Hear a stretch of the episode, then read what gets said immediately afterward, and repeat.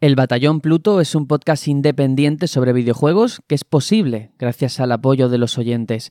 Si te gusta lo que hacemos, si sientes que te acompañamos en tu día a día y quieres contribuir a que esto siga siendo así durante muchos años, hazte mecenas en el batallonpluto.com barra mecenas. Gracias a personas como tú, hacemos esto posible.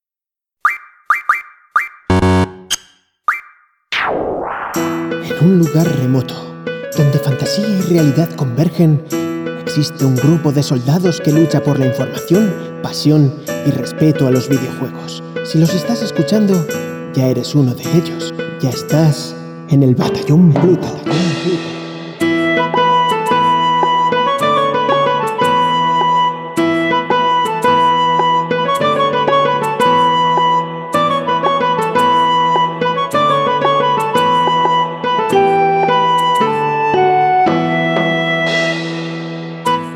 Bienvenidos, queridos amigos, queridas amigas, una semana más al Batallón Pluto, el programa sobre videojuegos favorito de los bichos Buri.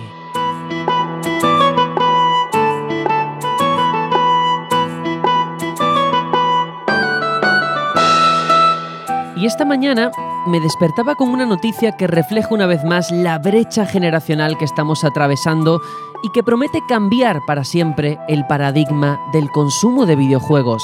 Y es que Drive Club, la que fuese una de las primeras grandes apuestas por la conducción en PlayStation 4, tiene los meses contados. Según ha comunicado Sony, los servidores para el título de carreras dejarán de estar disponibles el 31 de marzo de 2020. Es más, a partir de entonces será imposible comprarlo o descargar ningún parche. Incluso la edición física no será más que un recuerdo del pasado, ya que no podrás instalar las actualizaciones que hicieron del juego un título realmente satisfactorio.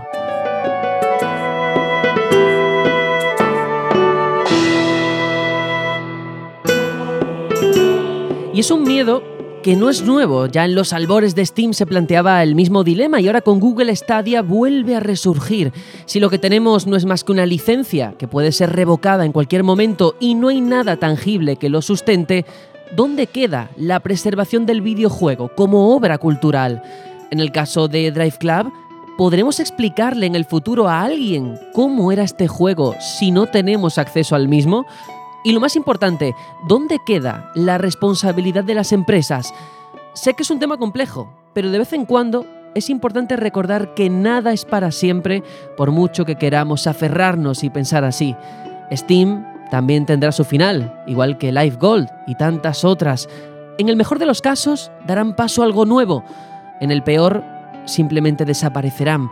Y nosotros como jugadores quedaremos como testigos de esa historia que quizás no podamos legar o contar a siguientes generaciones.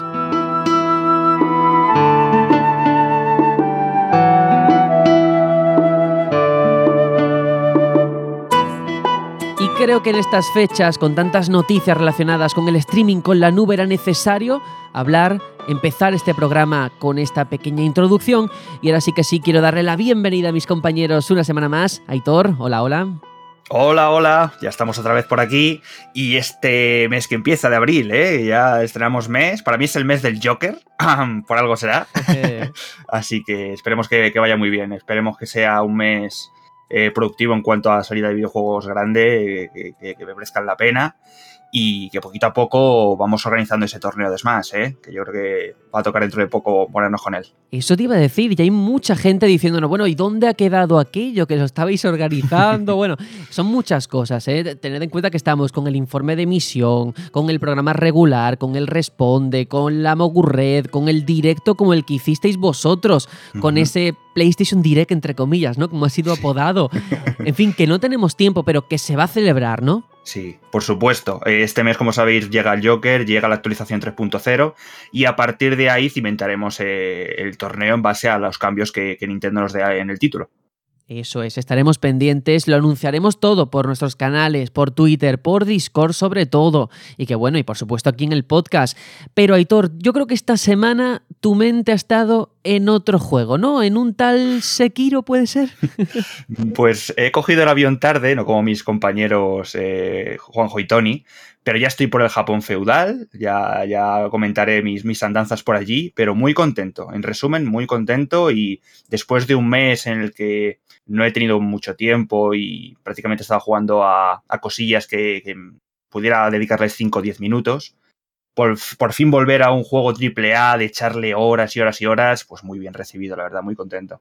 Luego nos comentarás aquí en la que estamos jugando cómo han sido esas impresiones, ese primer acercamiento a Sekiro, si era como tú esperabas, si ha sido mejor, peor, y el choque, que imagino que el choque es evidente, con Dark Souls, con Bloodborne y demás. Así que bueno, luego lo vemos. Y tenemos que dar también la bienvenida una semana más a Traides, ¿qué tal? Hola, muy buenas. Pues nada, muy contento de estar aquí. Eh, oye, estaba pensando en lo que decías en la introducción y tienes toda la razón. Es una pena que estos juegos se puedan perder por culpa de tener casi todo online. Pero hay una solución para eso. No entiendo por qué las compañías no permiten hacer un backup, una copia de seguridad. Espero que Sony, Microsoft y Nintendo terminen metiéndolo para que cuando pasen estas cosas tú puedas mantener tu juego completo. A ver, la parte multijugador, esa si está en servidores, pues habrá que perderla, pero toda la parte de actualizaciones y demás, bueno, pues que te lo puedas bajar todo y tenerlo guardado. Pero vamos, para esta semana lo que yo estoy muy contento es porque Amazon ha dado, y viene muy bien al hilo del torneo de Super Smash Bros., ha dado tres meses gratis y luego nueve meses gratis a todos aquellos que tienen Prime a través de Twitch para poder jugar online en Nintendo de forma completamente gratuita. O sea, puedes sacar un año gratuitamente para jugar, lo que, oye, quita muchas excusas para, oye, es que el torneo, no sé, no voy a, no voy a pagar el online. No hace falta. si tienes Amazon Prime, tienes hasta 12 meses para poder jugarlo. Digo, bueno, una buena noticia. Sin duda, y ya no solamente eso, sino que en una noticia, en un hecho como este, estemos hablando de Amazon y Nintendo y un acuerdo entre ambas. Ojo, hay cierto morbillo ahí, ¿eh? Sí, sí, puede ser el principio de algo grande. Últimamente se están fraguando muchas amistades inesperadas hace un año, ponte, eh, que no nos esperaríamos. Mm, están todas haciendo amiguitos, eso está muy bien.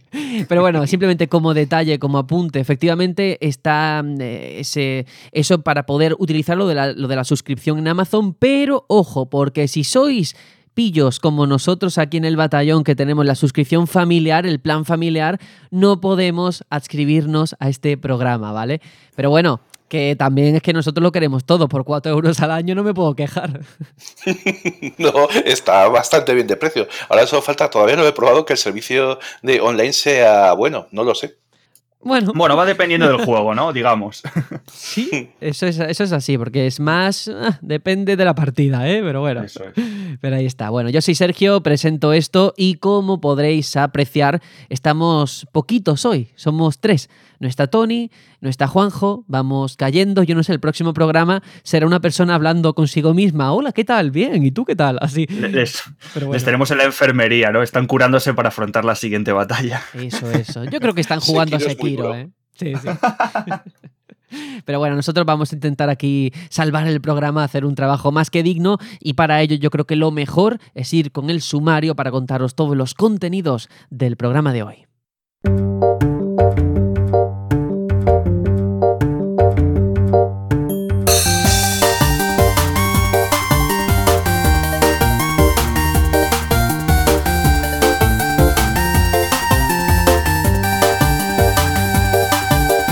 Y es que llegamos al mes de abril y lo hacemos repasando la lista de juegos que llegan a PlayStation Plus y Xbox Live Gold. Sin embargo, más allá de eso, hablamos sobre el que ha sido el primer formato en vídeo de Sony para presentar sus anuncios, State of Play. ¿Ha estado a la altura de lo esperado? ¿Qué le exigimos a un evento de estas características?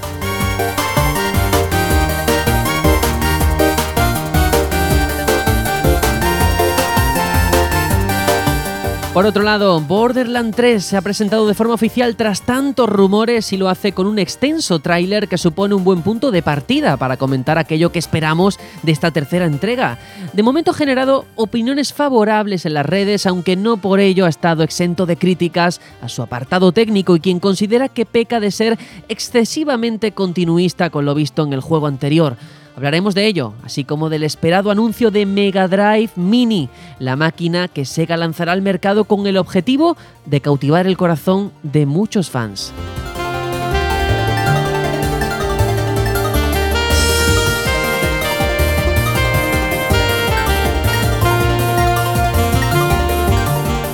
Y en el bloque central del programa hablamos con Loop Games, estudio vasco que acaba de lanzar su primer juego en PlayStation 4, Submersed, una aventura de terror submarino que conocimos hace ya unos meses en el programa. Ellos nos explicarán cuánto han cambiado sus vidas desde la última vez que hablamos, qué ha supuesto la salida del título y los proyectos que se divisan en el horizonte.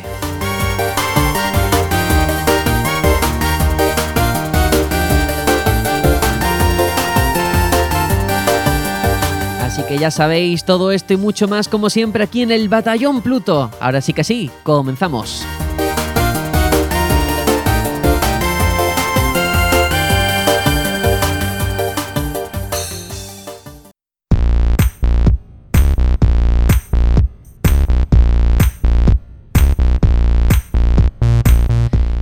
Como hacemos siempre a comienzo de mes, tenemos que hacer ese repaso a los juegos que llegan a PlayStation Plus, a Live Gold, al Game Pass.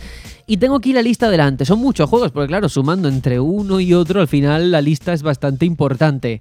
Así que vamos con ello, porque a PlayStation Plus ya sabéis que ya no hay nada de Vita, no hay nada de Play 3. Se prometió en cierta forma que iba a mejorar la calidad y vosotros juzgaréis porque tenemos The Surge, tenemos Conan Exiles y la demo de Melvich World que mantiene su presencia.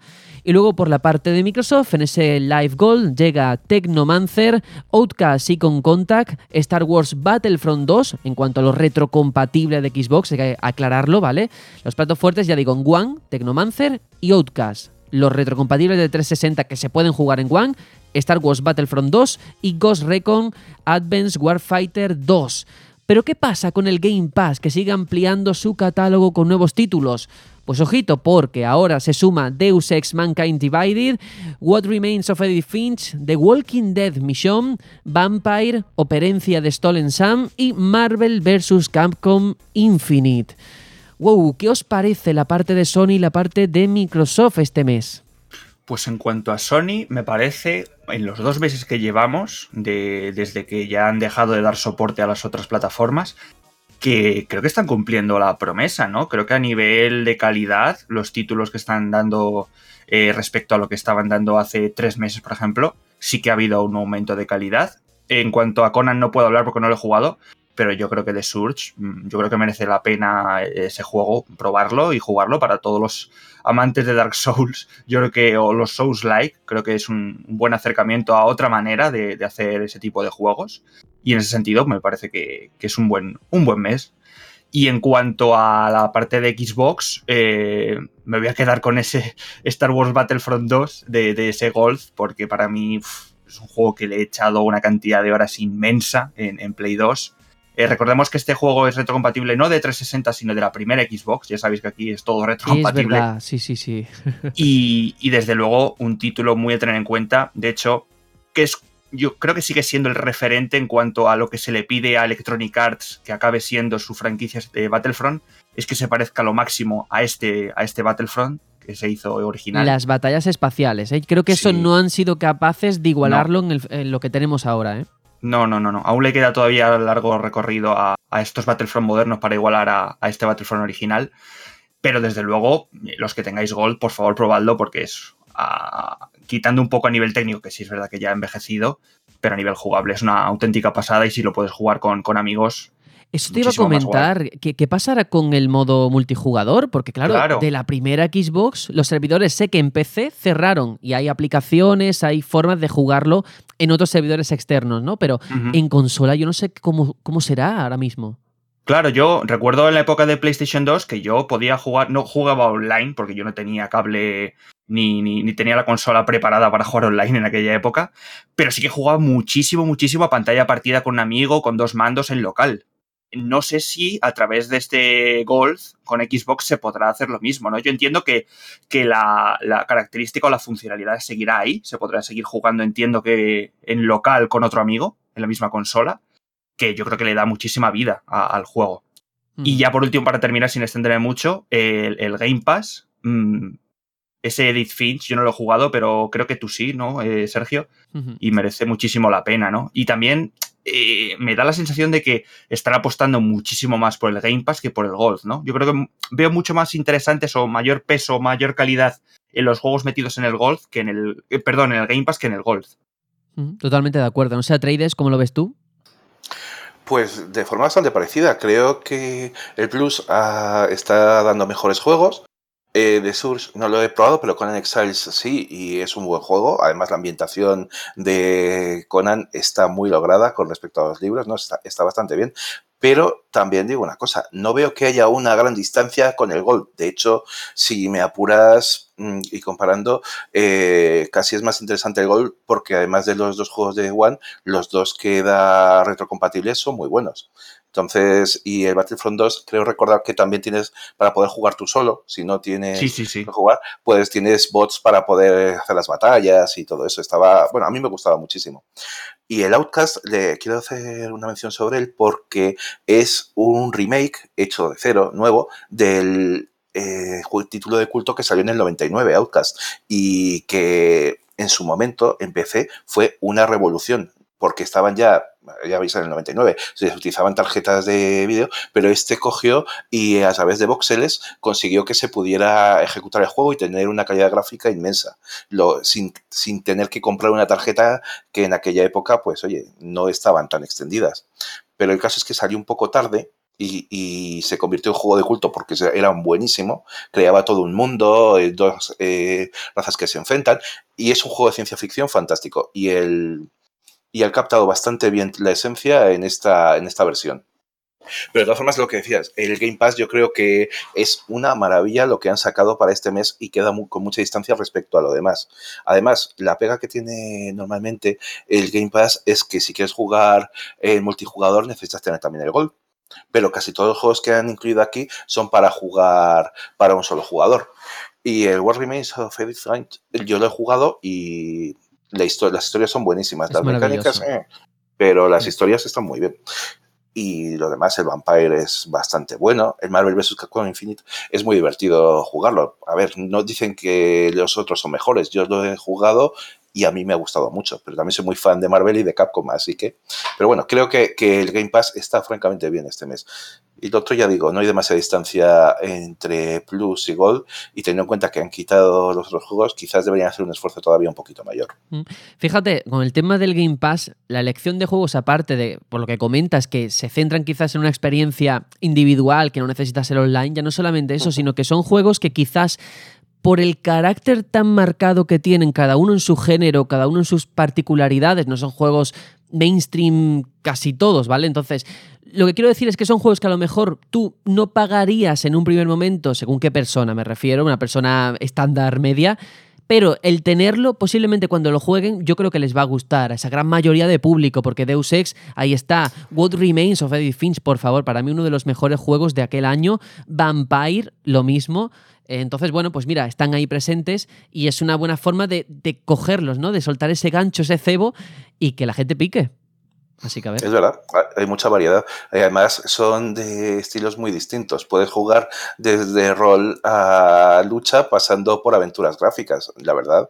Incluso un Dungeon Crawler como el Operancia de Stolen Sun, hay bastante variedad. A mí me parece que está muy bien. El Game Pass es estupendo. Aunque una cosa buena, el Gol tanto el Battlefront 2 como el Ghost Recon Advanced Warfighter 2 eh, los conservas. Quiero decir, cuando dejas de pagarlos y decides dejar el Gol, son juegos para ti. Con el Game Pass, no, eso es un alquiler. Pues mira, eh, por supuesto está bien recordar ese dato y sí que quiero avanzar, no quiero quedarme solamente con la lista de los juegos del mes porque vamos con un evento que claro, los plazos a la hora de grabar un podcast, desde que nosotros grabamos, se publica, el tiempo que pasa, un informe de emisión de por medio, hace que a lo mejor ahora parezca un poco caduco, pero yo creo que es interesante porque ¿qué ha hecho PlayStation en la última semana? Comenzó la semana aquel lunes con un evento, con un primer episodio de ese formato que han bautizado como State of Play un nuevo formato en vídeo centrado en mostrar todas las novedades y anuncios relacionados con el mundo de PlayStation. Esto llevó a que mucha gente lo apodase como el PlayStation Direct, como una especie de Nintendo Direct hecho por Sony o como lo que tiene Xbox con ese Xbox Inside. Yo no estuve en aquel directo que hicieron mis compañeros, ahora Aitor nos comentará, pero sí que había bastante expectación. Yo veía por Discord, por los foros, por Twitter, como todo el mundo hablaba de, bueno, vamos a ver eh, Medieval, vamos a ver Ghost of Tsushima, vamos a ver Death Stranding, The Last of Us, parte 2. y Demon Soul Remaster. Yo reconozco con cierta maldad, tengo que decirlo, que por dentro me estaba riendo muy fuerte. Yo que os dije a vosotros, y no lo digo ahora para, bueno, cubrirme de flores, pero yo sabía que iba a ser un formato con perfil bajo. Deseaba equivocarme, de verdad lo digo. Pero precisamente teniendo esos antecedentes, esas noticias de que Sony no iba a acudir al E3 de este año, que estaba explorando nuevas formas de comunicarse con la comunidad, al final, ¿qué hemos tenido? Ahora vamos a hacer el repaso, pero sobre todo, por resumirlo, por centrarlo en un titular, mucho contenido para PlayStation VR, seguir dándole soporte al dispositivo. Y parto por ahí. Aitor, tú por ejemplo, que lo viste en directo, ¿cumplió tus expectativas? ¿Cómo ibas antes del evento? Porque además el directo no pudisteis, no pudisteis hacer la previa al completo, entonces yo no sé qué tenías en mente antes de verlo y cómo terminaste después. Bueno, mi, percepción del evento era más eh, expectante que, quizá la, media por el hecho de que confiaba en que al ser la primera iteración de, este nuevo formato nos dieran algún tipo de aliciente, ¿no? Alguna bombita, aunque fuera al final, ¿no? Como suelen hacer en los Nintendo Direct, para decir, ostras, esto tiene relevancia, ¿no? Esto tiene su aquel, pues estaremos pendientes para la próxima entrega, ¿no? y nos quedamos un poco en un erial, ¿no? Sobre todo para los que no poseemos las, gafas de realidad virtual de PlayStation. Creo que estuvo muy enfocado, al menos más de la mitad de, la conferencia, bueno, conferencia, presentación eh, a este dispositivo.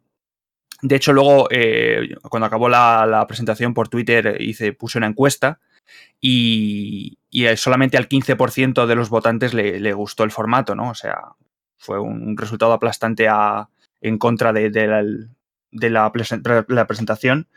Y en cierta parte yo también lo, siento así, ¿no? Pienso que, por un lado, el formato me gustó. Tenía dudas con, el tipo de formato que nos íbamos a encontrar, si iba a ser más eh, encaminado a lo que es un direct, mucho más, más al grano, ¿no? Eh, o iba a ser más en plan inside Xbox, en el que, bueno, pues se sientan, empiezan a hablar, eh, se ponen a comer palomitas y entre pitos y flautas te, sueltan algún título y tal. Me gustó más que fueran por el primer camino, pero en cuanto a contenido, ya digo, mm, hubo cosas que estuvieron bastante guays, eh, pero me faltó, me faltó una, un, gran espada, ¿no? Para, para, por lo menos acabar la conferencia. Yo creo que con, que hubiesen eh, dado, yo qué sé, algún retazo de, de Ghost of Tsushima, de Medieval, ya no pido un The Last of Us 2, porque a lo mejor seguramente eso sí que se lo estén guardando para fechas próximas al E3. Pero alguna cosilla de estas, mmm, yo creo que hubiese sido un broche bueno para decir, mmm, es algo con buen sabor de boca, ¿no? Y no con ese Mortal Kombat que, con todos mis respetos, pero creo que no es un título como para cerrar eh, una, una presentación, ¿no? A mí tampoco, te creas que me convenció demasiado. Aunque que den apoyo a la VR yo creo que poco relacionado porque estamos terminando la generación de PlayStation 4. No sé qué pensáis, pero normalmente por la VR han pasado muy de puntillas y de hecho los juegos que anuncian no hay ningún triple A, ni doble A, ni nada que realmente sea de eso que acabes el evento y salgas a la calle a comprarte unas gafas. No, no tienen vende consolas, digamos. Entonces, bueno, además han vendido 4 millones de dispositivos, que les parece estupendo, pero estamos hablando de un 5% de las ventas de la consola. Entonces, ¿qué ¿Más de la mitad del evento dirigido a solo esa gente? No sé. Eh, a mí me parece que ha sido en parte una reacción a lo que están haciendo las demás compañías. Y hombre, está muy bien que apoyen el VR. También es verdad que eh, está, hay buenas perspectivas de venta, como ya comentamos en su tiempo, y eh, puede ser que quieran hacerlo. De hecho, ahora ha salido la, bueno, la noticia, eh, más bien está hablando bastante Gabe Newell de sus propias gafas de realidad virtual, porque las HTC de Valve son en realidad de HTC. Entonces van a sacar sus propias gafas de realidad virtual ahora. Así que que empiece a hablarse más de realidad virtual, yo creo que está relacionado eso con el final de la, de la generación y con las perspectivas que tiene la VR de superar la generación y continuar la siguiente. Sí que hay que decir en cualquier caso que ellos no engañaron a nadie, es decir, también había una serie de pistas que a lo mejor si no nos hubiéramos dejado, o algunos, llevar por la emoción, que es normal y lógica, ¿eh? pero ni ellos mismos le dieron mucha repercusión al evento por redes. Y cuando una mm. empresa eh, no publicita su propio producto, su propio formato en vídeo, hombre, algo te hace entrever de que quizás un pelotazo súper gordo que va a cambiar la industria del videojuego no van a enseñar. Y es cierto, entiendo el malestar porque había mucho de VR y quien no tenga las gafas o no tenga pensamiento de pillarlas, porque yo no creo que vaya dirigido ese 5% únicamente, que por supuesto también, sino a que sumen más personas. ¿Y es un público pequeño en comparación con toda la tarta que tiene Play 4? Sí, pero también es verdad que ahora mismo las gafas de realidad virtual más vendidas son precisamente las de Sony, es decir, que todavía es una tecnología que tiene que asentarse más y que en mi opinión, les honra en cierta forma seguir nutriéndolo con nuevas experiencias y nuevos contenidos. Quizás, en mi opinión, la crítica no viene tanto por la falta de un Ghost of Tsushima, Death Stranding, sino porque lo que han enseñado para VR me siguen pareciendo eso, experiencias. Me falta todavía el pelotazo que no han encontrado. Sí, yo también creo que ha sido una semana también bastante especial para, para hacer esta, esta retransmisión, porque veníamos precedidos de, otras eh, conferencias, de otras presentaciones, ¿no? Eh, por ejemplo, en, el directo que hicimos se hizo la comparativa, ¿no? De que este espacio que PlayStation dedica a las VR sería un poco como el espacio que dedica Nintendo a los indies, ¿no? Que es muy loable que, estas empresas tan grandes pues le dediquen este, este corralito a, estas, experiencias, a estos juegos, ¿no? Que, seguramente otros no, hicieran, ¿no? Pero claro, es que es eso, venimos de una semana en las que las expectativas estaban muy altas, se acaba, el año fiscal y hay que empezar a enseñar cosillas a los accionistas, eh, veníamos de esa presentación de Stadia que nos dejó a todos locos, ese en Indies. Entonces, el foco estaba en PlayStation, que llevaba mucho tiempo sin decir nada, y yo creo que la gente esperaba que diese su, puñetazo en la mesa, ¿no? y no fue así del todo. No, no lo fue. Y eso que como muy bien daban pistas. De hecho, en la presentación de la conferencia eh, ponían lo de update para VR y para PlayStation 4. Entonces, mm. bueno, más o menos no parecía que fuera a ser muy allá, pero el hecho es que le están dando importancia a su VR de forma un poco digamos, falsa, porque lo que sacan es eso, parecen los indies, como bien dices, porque es que en realidad casi todos estos juegos mm, tienen una inversión tipo indie. Menos mal que hay cosas que podrían ser interesantes, como por ejemplo el No Man's Sky, que habrá que ver qué tal funciona y si no marea, pero oye, eso de coger y explorar mundos, un universo entero, llevar tu nave, poder bajar a los planetas y demás con las gafas VR, pues yo creo que puede molar bastante. Hay alguna cosa que está bien, pero la verdad es que eran poquitas. De hecho, yo creo que podemos ya meternos en faena. Va a ser una cosa rápida, puesto que el evento ya hace un tiempo considerable que ha ocurrido y que ya todos los que nos oís seguramente conocéis todos los detalles.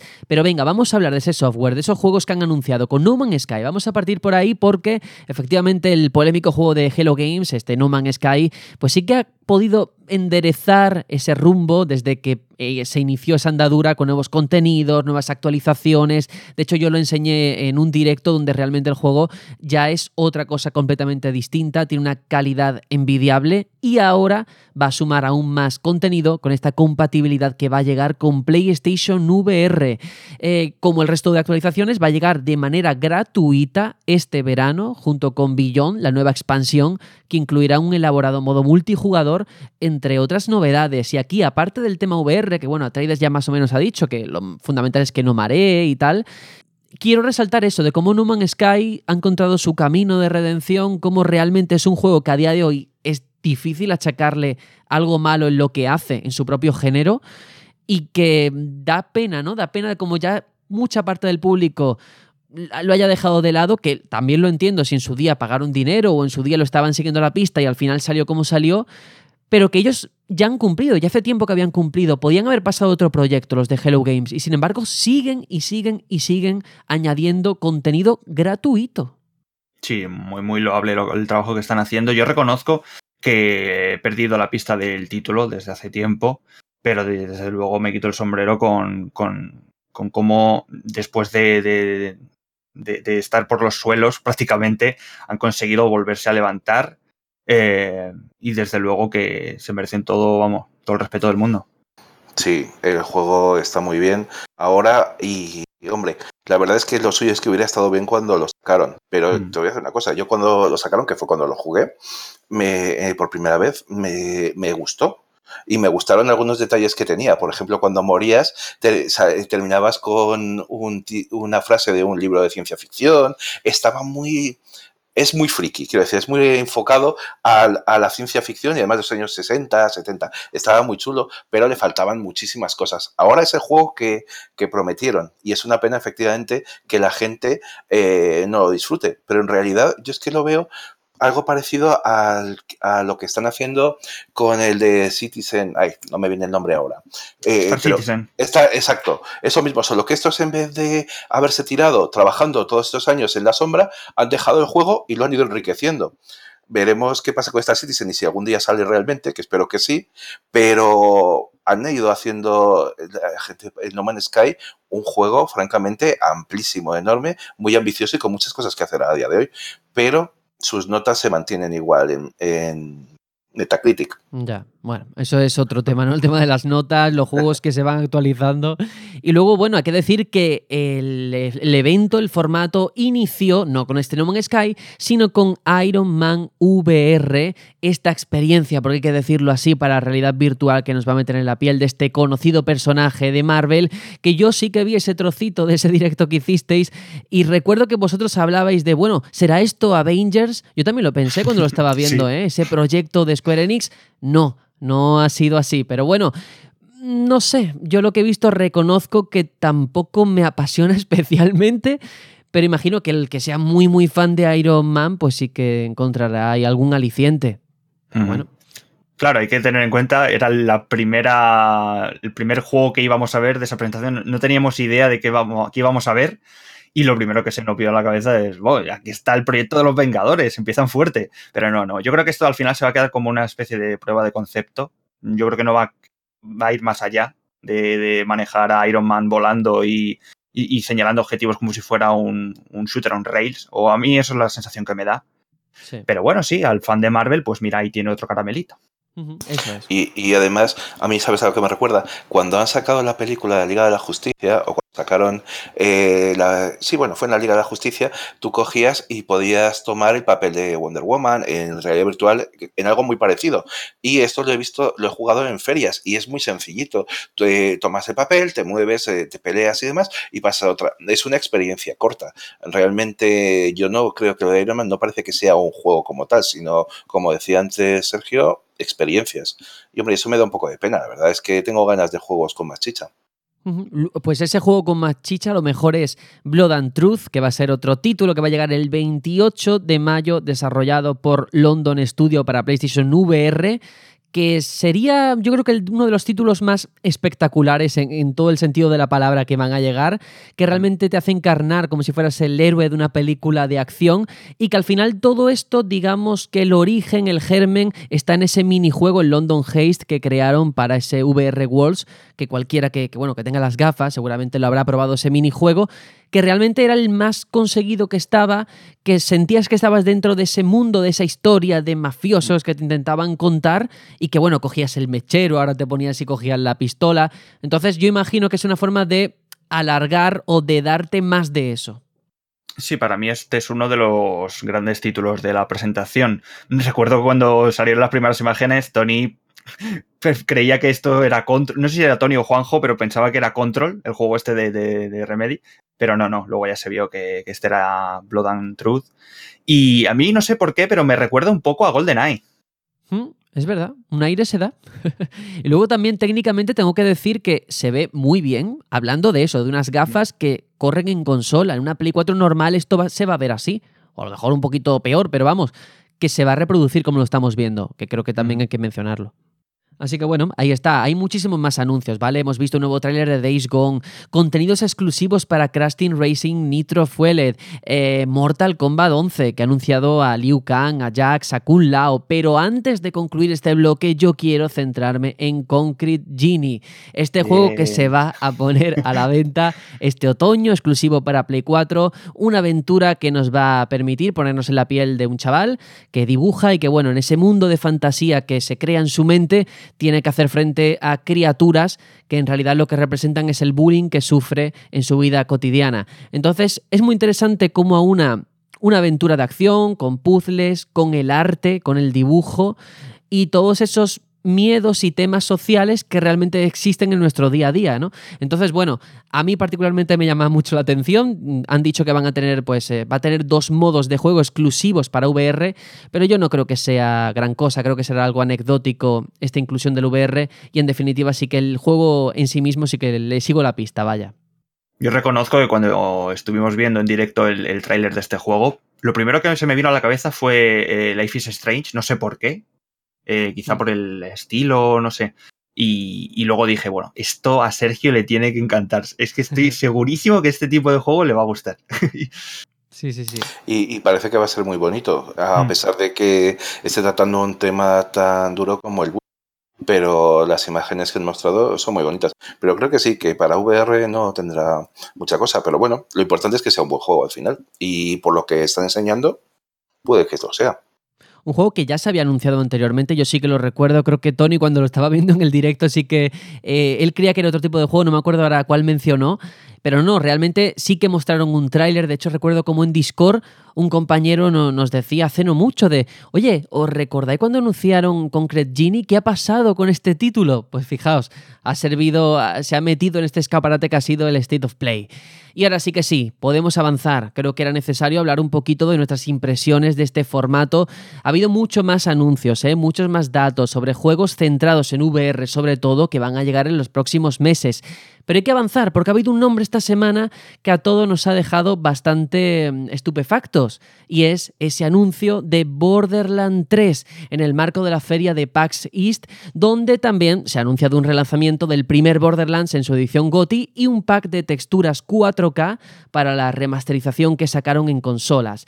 ¿Qué se sabe? Bueno, se ha enseñado con un tráiler bastante extenso de más de 3 minutos y lo que se ha visto, podemos sacar una serie de datos en claro, que va a transcurrir cinco años después de los acontecimientos del primero, que aparecen caras conocidas como Moxie, Marcus, eh, Mordecai, Lilith, Tina Chiquitina, que, aparece ahora mucho más cambiada por, por el paso del tiempo, lógicamente, que vamos a tener nuevos protagonistas, nuevos buscadores de la cámara, que parecen responder una vez más a una sirena, a un berserker, un soldado y un cazador, y que las localizaciones son mucho más diversas. Ya no hay solamente un desierto, ya no es desierto o zona helada, ahora también incluso se ha visto una zona futurista. A ver en qué queda. ¿Cuándo vamos a saber más? El próximo 3 de abril es cuando nos van a decir incluso la fecha de lanzamiento. Y ojo, porque eh, va a contar con más de mil millones de armas, que suena muy loco, pero honestamente, hay que decir que todas las armas son iguales, pero cambian las estadísticas. Al menos los anteriores Borderlands era así. Pero bueno, que aún así, yo que le pido a este juego que sea igual de divertido que los anteriores, que me lo paso pipa en el cooperativo, que sea tan gamberro como siempre. Y yo no sé, ese tráiler que han enseñado, ¿qué os ha parecido? ¿Qué le pedimos al juego? Si esas críticas al apartado técnico están justificadas. No sé, muchas preguntas que os hago a vosotros. bueno, yo antes de meterme en lo que es el tráiler del juego en sí, quería simplemente destacar eh, la presentación del mismo. Yo solamente mm, me conecté cuando quedaban unos 15 minutos así de, la conferencia de Gearbox y tengo que decir que fue un poco trastabillada la conferencia. No sé si aposta o, que simplemente pues les vino así eh, técnicamente, pero uff, mm, hubo momentos en los que sentí pena por el presentador porque intentaba meter un, un tráiler, se les trababa el vídeo, la gente, bueno, se lo tomaba ya a coña y tal, pero bueno, al final parece que todo salió como tenía que ser y ahí tenemos ese tráiler de ese fantástico Borderland 3 otro, otro mito que cae, otro que podemos tachar de la lista de, juegos que nunca veríamos, pues ya lo tenemos ahí con The Last Guardian, con Shenmue 3, pues otro más al, saco, se va quedando solo Half-Life 3. Pero bueno, en cuanto al juego en sí, mm, bueno, hace bastante tiempo que no juego a Borderlands, pero yo en nivel técnico me da bastante igual. Es decir, al final este juego, eh, su base se caracteriza por la diversión, por, la jugabilidad y en el, plano técnico yo lo tengo muy, muy, muy abandonado. Quiero decir, me da igual, como si sigue siendo el mismo que el 2 y con nuevas mecánicas. O sea, en ese sentido me parece perfecto. Eh, también hicieron coñas con, con, que si va a tener o no Battle Royale, ya han confirmado que que no va a haber un Battle Royale para Borderlands. En ese sentido, pues mira, mucho mejor yo creo que no, que no sigan a las modas y sigan su camino, como decías, tan gamberro.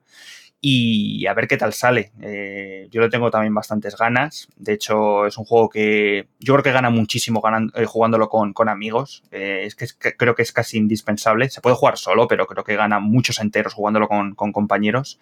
Así que a expensas de, de esa fecha, que conoceremos muy pronto, ya en esta semana. La verdad es que ah, no entiendo las críticas no, entiendo esas críticas que estás comentando y que sí que las he visto a la parte técnica, porque yo creo que lo suple de sobra con la parte de diseño artístico. O sea, la parte de los diseños son muy buenos, sigue teniendo un diseño tipo cómic como habían sido los anteriores. Creo, de hecho, que se ve mejor que Crackdown 3, que también comparte esa eh, forma de, de diseñar, o sea, de hacer los gráficos que, jolín, a mí me parece que es el shading queda muy bonito y, y muy, y muy muy bueno para un juego tan loco, que además, por muchos tiros que haya, muchos muertos que haya, mucha violencia que haya, no, no resulta desagradable, precisamente porque también son eh, dibujos tipo cómic. Y bueno, a mí me parece que queda muy bien.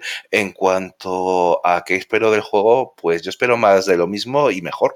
Es decir, que sea eso, que sea cooperativo, que sea muy loco, que siga siendo igual de divertido. Y por lo que vi, tenía toda pinta de que iba a ser así. Pero ya digo, a mí me parece que ha dado un salto enorme desde Borderlands 2 a Borderlands 3, aunque mantenga el cel shading. No sé, no entiendo tampoco por qué esas críticas. Lo que está claro es que Gearbox se ha vuelto al redil, ¿no? Después de tantos tropiezos, sabe que al final lo que le dio el éxito, entre comillas, ya venía de haber hecho muchos trabajos, ¿eh? Muy buenos, con Half-Life y demás, pero es precisamente Borderlands. El tenerlos aquí, el, el, anunciarle esta tercera parte, pues sin duda iba a ser muy agradecido y muy querido por los fans. Creo que realmente ha sido así, que lo estamos esperando con muchas ganas y que sí que con el tráiler tengo que decir, aparte de que en el directo se enseñó que parecía un PowerPoint, ¿vale?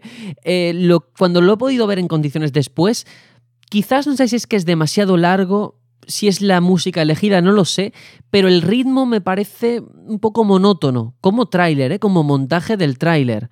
Pero bueno, quizás es cosa mía, ¿no? Pero esperaba una cosa más loca en ese sentido a la hora de enseñarlo, un juego que había tanta expectación detrás pero que en cualquier caso estamos todos pendientes de lo que pueda salir, que esta semana, como dice Saitor, pues van a dar más información, van a dar esa fecha y que seguramente iremos viendo más contenido en los próximos meses.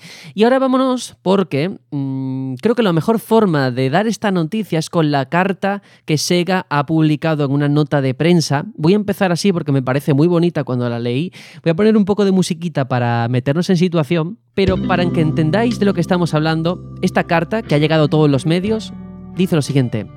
Mi viejo amigo, sé que ha pasado mucho tiempo. El tiempo avanza, pero no pasa un día sin que estés en mi mente. Yo, la popular consola estrella. Tú, el chico tímido y sencillo, que encontramos puntos en común cuando jugamos juntos a Echo de Dolphin. Fuiste tan rápido corriendo por Green Hill Zone con mi amigo Sonic. Desde luego, sabías cómo jugar, la forma en la que los rayos catódicos del monitor CRT golpeaban tu rostro vidrioso tras pasar otra hora jugando a Castlevania Bloodlines. Ambos sabíamos que las cosas cambiarían y que pasaríamos a otras grandes cosas, pero últimamente he estado pensando en volver a pasar tiempo juntos una vez más. No hicimos lo que nos dijeron, pero formamos un buen equipo. Ahora soy un poco diferente, mucho más pequeña y estoy cargada con 40 juegos dentro de mi elegante carcasa moldeada y tengo más potencia de procesamiento que nunca. Hemos vivido peligrosamente juntos jugando algunos juegos que no interesaban a los adultos, pero tenías unos padres geniales. Teníamos los juegos que tus amigos querían jugar, un montón de ellos, como Shining Force, Dr. Robotnik, Min Bin Bachin, Tou Yang and Earl, por nombrar algunos. Por supuesto, había otras distracciones. ¿Recuerdas los POX? Nunca estuve celosa porque también teníamos Altered Beast y Gunstar Heroes. Trataré de escribir con más regularidad. He oído que hay un sitio donde quedan los amigos llamado redes sociales, donde puedo compartir más cosas. En fin, espero saber de ti pronto. Con cariño, Sega Mega Drive Mini.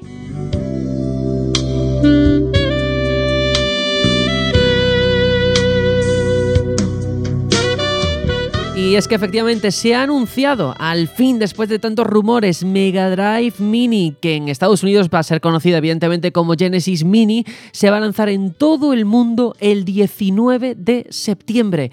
Su precio aquí en Europa va a ser de 80 euros y el pack que se pondrá a la venta en España incluirá la consola, dos mandos de tres botones, en Japón vienen los de 6, un cable USB y un cable HDMI, 40 juegos incluidos, una selección pensada para cada territorio, para cada mercado.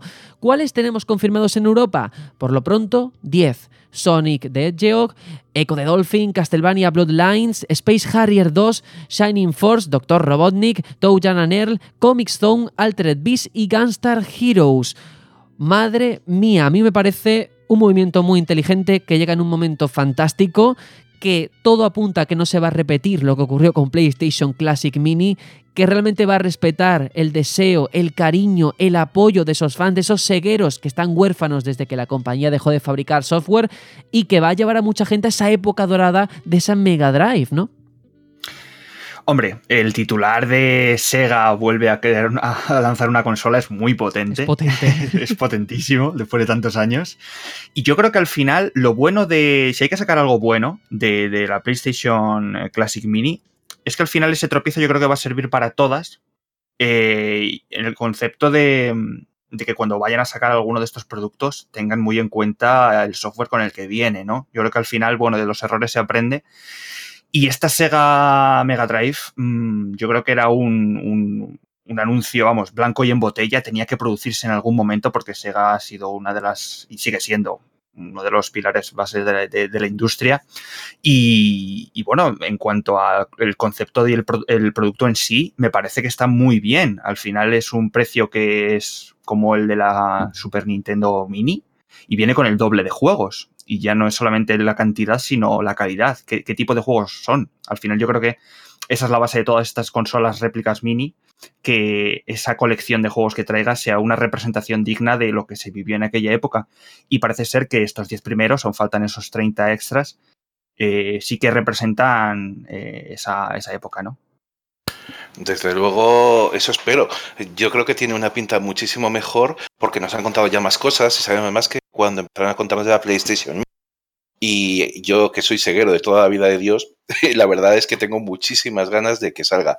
Además, eh, a ver, a lo que decía de que se nota más calidad, primero fue que AT Games iba a hacer la consola. Esta gente de AT Games tiene varias consolas de Mega Drive y, y de, no, creo que solamente es Mega Drive, pero en distintos modelos para poder jugarlo y siempre han tenido críticas porque tenían problemas de lag, tenían problemas de sonido. Entonces, cuando parecía que iban a hacer esta consola, de esta Mega Drive oficialmente a través de Sega, pero con la tecnología eh, flashback que utiliza AT Games, mmm, hubo un cierto resquemor, aunque decían de Games, no, no, lo vamos a hacer muy bien y va a quedar muy bien. El hecho es que descartaron a esta gente y han contado con M2, que son unos especialistas fantásticos que llevan muchísimos años haciendo conversiones de videojuegos a los packs de que ha ido vendiendo Sega durante la PlayStation 2, durante la PlayStation 3 y ahora son los que hacen los Sega Ages Muy en buenos. Switch. Mm, Sí, sí, sí, son francamente buenos y son los que se van a ocupar de toda parte de software. Pero es que además eh, sacaron hace, bueno, ya hace dos años, pero hace muy poquito para Switch, la Sega Mega Drive and Genesis Classic Collection, que es un recopilatorio de 50 y tantos juegos, de, de, los cuales nueve de los que están aquí, salvo el Castlevania, están incluidos en este. Y lo saco a colación porque el emulador que utiliza es la leche. Es decir, aparte de emular perfectamente, te da más formas de poder jugar. Te, te quita el límite de sprites, por lo menos en PC, y me imagino que en una consola potente también, para que no tengas que estar limitado. Tienes avance rápido y retroceso. Eh, puedes jugar ROMs de otras regiones, que esto no creo que lo puedan aplicar aquí. Eh, tiene filtros para gráficos y bordes para elegir, porque claro, eh, son juegos en 4 tercios, y todas las televisiones al menos son 16 novenos, lo que tenemos ahora. Eh, bueno, es, es, marcadores para que puedas destacar qué juegos son los que más te gustan. Puedes grabar en cualquier sitio, que esto ya, eso sí lo han comentado que lo van a hacer. O sea que la verdad, si estas cosas las llevan al emulador, vamos a tener los juegos que serán buenos, los 10 que han anunciado son muy buenos, y además en condiciones de disfrutarlos de distintas maneras. Hay una cosa muy chula que son desafíos que, eso, que incluyen también en los juegos para que puedas dar un giro distinto al juego. Jugar de una forma, jugar de otra, no sé, podría estar bien. Pero esto es un poco especulación porque no sabemos si todavía va a ser ese emulador o no, pero es el que llevan utilizando para todas estas eh, recopilaciones. Y la verdad es que a mí me gustó mucho. Por otro lado, si han puesto cuidado con el software, van a, coger y a hacer también con la música. Eh, mucho cuidado. La musiquita que sale al principio, que está muy cuidada, por ejemplo, en la Super Nintendo Mini y en la NES Mini, aquí va a hacerla eh, Yuzo Koshiro, que es el creador de la música de Streets of Rage. Wow. O sea que sí, aquí se ve mimo y detalle en cada cosa que lees. O sea que la verdad es que está bien. Incluso lo has mencionado antes, el cable para conectarlo a la red te lo van a incluir por fin. que, es que las demás mini consolas no lo incluyen ninguna. Eso es cierto, que, que hay que decirlo. Y luego también yo veo aquí cierto morbo bonito en el sentido de igual que en el pasado había bandos y había el, ceguero, estaba el Nintendero y si tenías una no tenías otra, esta consola lógicamente va dirigida a, revivir esa infancia de muchos, pero también va a ser ese punto de reconciliación del que no pudo tener una Mega Drive de pequeño porque tenía una Super Nintendo o lo que sea y ahora sí que va a poder acercarse a ello. Por tanto, esos recopilatorios que han mencionado que existen no creo que le pisen o le quiten mucho mercado al lanzamiento de la consola en sí misma, porque esto lo sabemos con, lo que ha ocurrido con Super NES Minis, lo que ha ocurrido con PlayStation Mini. No compras el software, compras al final una pieza casi de coleccionista, ¿no? Por tenerlo en tu estantería, por utilizarla, por supuesto, pero compras el envoltorio, como aquel que dice, ¿no? Entonces, bueno, decirlo y nada, únicamente eh, antes de pasar, y bueno, pues Aitor también querrá comentar algo, imagino, decir que hay una, un anime fantástico en Netflix, se llama High Score Girl, es cortito, lo podéis ah, ver que es muy entrañable porque precisamente habla de esa infancia de un niño que crece los, eh, a caballo en los 80, 90, cómo vive esa transición, cómo él es ceguero, cómo ve cómo sus amigos pues se compran una PlayStation, se compran, yo qué sé, la Super NES, em, y sin embargo él, él es fiel a su Saturn, sobre todo la Saturn, que eso sí que me llamó la atención más que la Mega Drive, que también. Y no sé, que es muy entrañable, así que la recomiendo por si alguien la quiere ver y recordar esos tiempos o descubrirlos ahora. Y no sé, Aitor, si querías comentar algo por tu parte. No, simplemente quería añadir a lo que has dicho antes de, que la gente lo compra por, por, el envoltorio y tal. Más que por el envoltorio, yo creo que es por la experiencia de jugar esos juegos, ese software, con los mandos originales como se vivía en aquella época, ¿no? Que no es lo mismo que una Raspberry y tal, no, no es lo mismo. Pues no. Es que, es que yo tengo todas las minis que han ido saliendo porque soy muy fan de este tipo de consolas y puedo decirte que es que las reproducciones son perfectas. Mm. A escala en la parte de la consola y que queda monísima. La verdad es que son muy buenas, quedan muy bien en la estantería, pero claro, luego funcionan muy bien, salvo la PlayStation que va un poquito peor, pero que gracias a la comunidad se ha conseguido que ya funcione como debería. Y los mandos son, eh, no son a escala, son idénticos. Además, cada consola ha ido aprendiendo un poco de las anteriores, porque la NES Mini, el, mando era demasiado corto, corto el cable en la Super NES ya es perfecto, está muy bien. Y en la que han sacado para la PlayStation, el mando está muy bien, es exactamente igual. Y además es USB. Con lo cual también lo puedes utilizar en el PC si quieres. O sea que está bien porque te da un poco más de variedad. Así que no, no, eh, es que son muy bonitas, están muy bien hechas y luego funcionan muy bien. Y, merece la pena jugarlos. De, de hecho, una anécdota breve, regalé la consola a mis sobrinos y juegan con ella, con la Super NES Mini. O sea, no, con las demás ni nada, sino con la Super NES Mini. Fíjate, eh, para que veas que, sobre todo en esta generación, eh, ya con Mega Drive y demás, que realmente no han envejecido esos juegos porque era, pues yo qué sé, la, cima del 2D, en definitiva. Y eso es muy bonito revivirlo ahora. Tenemos que avanzar, ¿eh? porque tenemos muchas cosas, pero antes hay que decir que esta semana ha habido muchos más anuncios. Por ejemplo, se ha anunciado un juego del Señor de los Anillos centrado en Gollum. Lo va a llevar a cabo la compañía Daedalic, que son los que han hecho el juego de los pilares de la Tierra. Hablaremos de ello en el próximo programa seguramente o más adelante cuando dé más información, pero pensando, digo, al final, El Señor de los Anillos, lo más importante, el objeto de... Yo qué sé, creo que el, todo lo que tiene que ver con el merchandising, el marketing que se hizo fue con el propio anillo. Y de hecho nuestro patrocinador Colectoys.es vende ese anillo, una réplica bastante conseguida Eh, y como digo, pues está esto y tantísimas otras cosas en colectoys.es. Y a la hora de comprar, pues si ponéis el cupón de descuento del batallón Pluto todo junto, os lleváis un 5%. Ya os podéis hacer con mi tesoro. y únicamente decir en este punto con el tema del anillo que yo en la época me regalaron un Monopoly eh, a mi familia mm, por las navidades, un Monopoly del Señor de los Anillos y traía... Ah, yo lo tengo también. Bueno, pues lo primero que desapareció fue el anillo. Alguien se lo quedó. Es que tentaba mucho, era verlo y la gente lo cogía. Un objeto de deseo, claramente. Traspasa la pantalla. Eso es, pero bueno, hecho este pequeño inciso, yo creo que ahora sí que podemos avanzar porque tenemos un tema por delante muy interesante.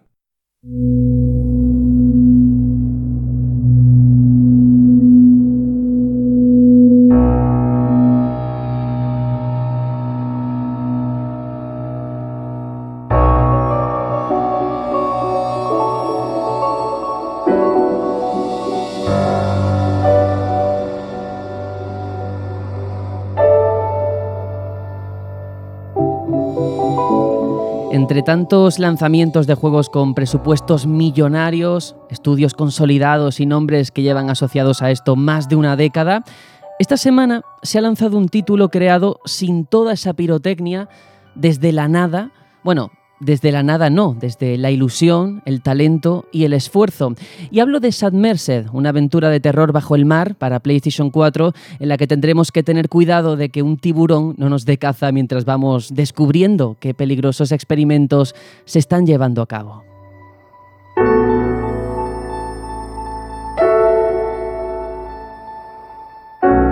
Es obra del estudio Main Loop Games y con ellos hablamos hace unos meses, cuando aún estaban inmersos en el desarrollo. Y al programa ya sabéis que solemos traer proyectos de este tipo, pero creo que también es interesante seguir ese proceso, esa cobertura, y ya no solo hablar de cómo se ha fraguado, sino qué ocurre tras el lanzamiento de un juego en el que sus creadores han depositado tantas y tantas horas. Es por ello que, antes de nada, quiero presentarlos a José Antonio Muñoz y a Sonia Irastorza. Bienvenidos. Hola, muy buenas. Hola, buenas tardes. Bueno, antes de nada, eh, ¿cómo estáis? Eh? Desde la última vez que hablamos ha llovido mucho, así que no sé. Sí, sí. Sí, agotados, estamos agotados. Está bien, bien, pero, bien, pero cansados, claro. Pero muy felices, muy contentos. La verdad es que a ver cómo os podemos explicar en palabras todo esto. Lo vamos a intentar, lo vamos a intentar hoy porque efectivamente esta semana habéis lanzado por fin ese proyecto en el que estáis totalmente volcados y claro, lo primero que yo me planteo es ¿Qué se siente viendo algo que nació como una idea, algo que solamente estaba en vuestra mente y ahora se ha convertido en algo real, que cualquier persona lo puede probar? ¿Cómo podemos describir esa sensación? Joder, pues mm, difícil. La verdad, al principio, mm, hasta que no lo ves, creo yo que hasta que no lo vimos en la, en la tienda no te lo crees demasiado. Como que realmente va a salir y va, a estar publicado y demás. Y al principio relajación y luego nervios, otra vez. o sea, el día de lanzamiento por fin nos relajamos un poco, pero luego, pues no. Al día siguiente estamos otra vez histéricos y con mil cosas que hacer y gente con la que hablar y contactos que hacer y mm, es una locura. O sea, estás muy contento, muy feliz, y, pero es una locura y todavía no ha parado, que nos queda todavía un tiempo. Sí, la verdad es que eh, la sensación cuando, bueno, en la semana, cuando empezó, el lunes y el martes fueron muy estresantes. El, de hecho, el lunes José apenas durmió, el martes ni, ni comió ni cenó. Yo lo estaba gestionando como podía, pero el miércoles ya, después de todo el estrés, ya salía, preparar todas las cosas. Eso fue a las, a las 12 y un minuto, claro, justo cuando pasa el día del martes al miércoles, que entramos en la store, lo vimos y estábamos en casa así, ya está, no sé, fue una sensación muy rara, como un vacío, dicen que hay un vacío existencial y es real. Te quedas como muy desahogado porque dices, bueno, que sea lo que tenga que ser, pero ya está. Pudimos descansar bastante bien esa noche, pero ya empezó la locura y no sabemos todavía cuándo va a parar. Eso es la locura, porque yo en cierta forma pensaba, bueno, ahora que han sacado el juego estarán más tranquilos, podrán relajarse, pero es que esto no acaba el día en el que sale a la venta, ¿no? Porque hasta donde sé, estáis llevando a cabo un lanzamiento escalonado en distintos territorios. Ahora se publica en Europa, imagino, pero luego también eh, a otros territorios, ¿no? Sí, es la idea. como no podemos hacer todo una vez porque no tenemos medios y no será imposible hacer lanzamiento, digamos, mundial y en plataformas y demás, pues va a ser durante unos meses un poco escalonado. Ahora va a ser el de Play en Europa y esperamos que pronto, no, no sabemos muy bien cuándo, pero pronto este, también sería en América y luego de PC y, de, creo que nada más. Bueno, en un principio no. O sea, varios, durante 3-4 meses todavía vamos a estar haciendo lanzamientos.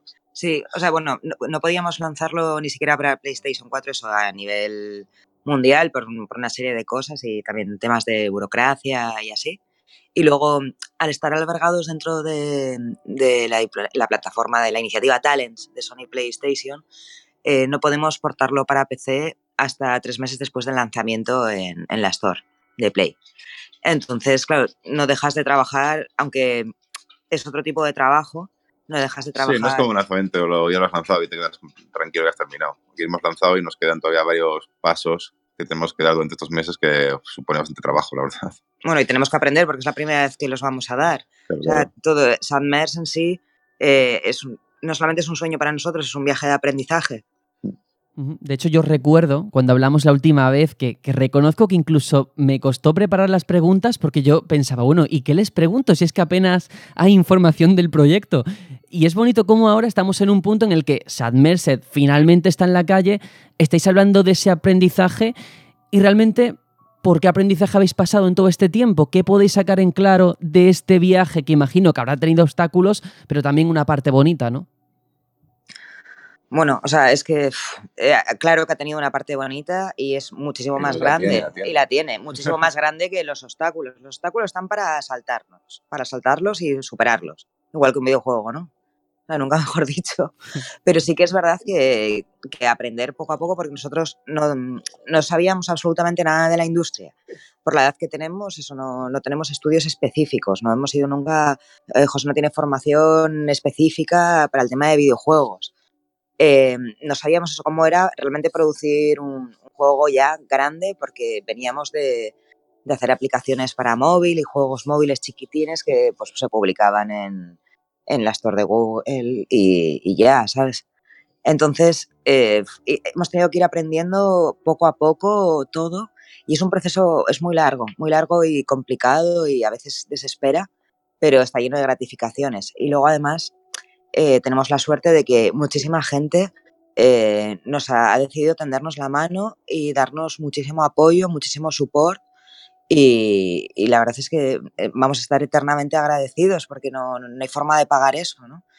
en especial a, a John Codortázar de Relevo, que es nuestro mentor dentro del camp.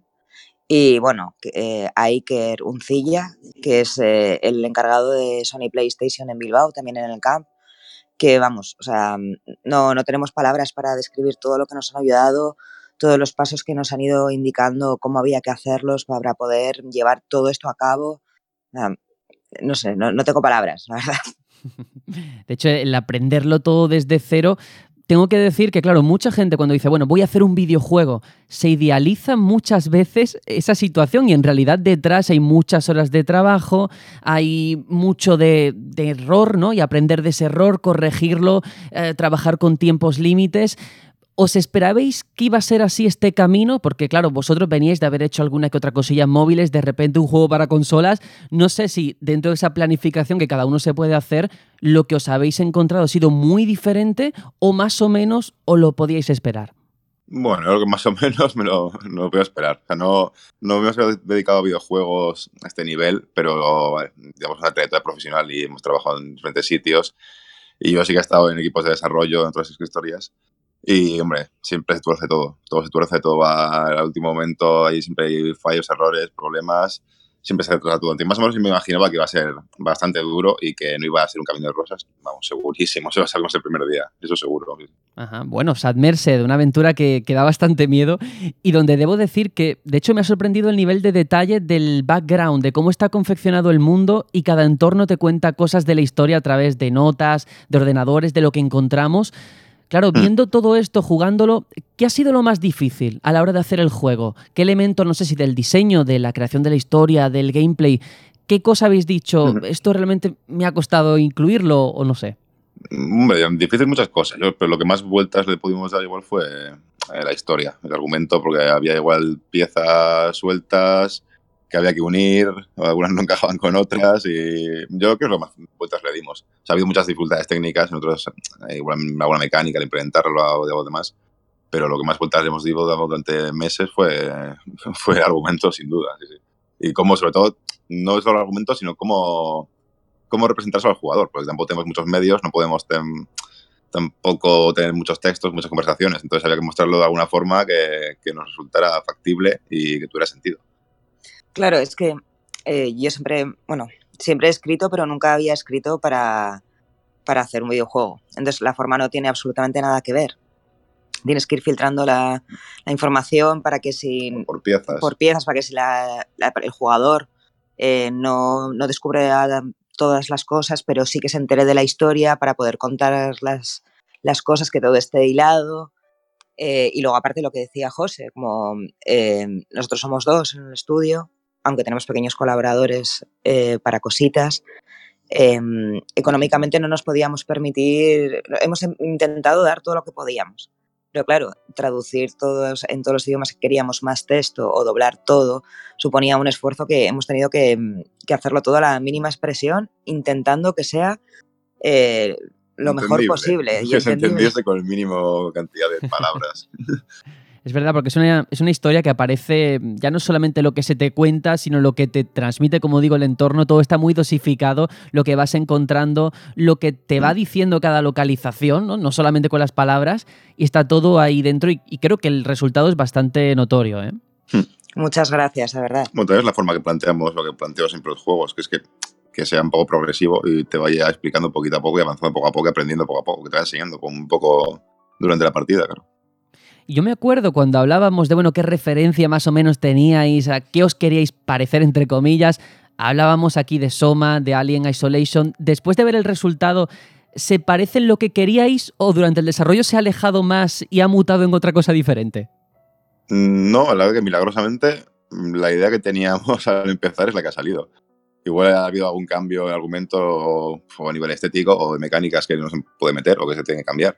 Pero lo curioso es que la idea, que es lo que no suele pasar, que la idea que teníamos al principio es la que se, hemos terminado con ella.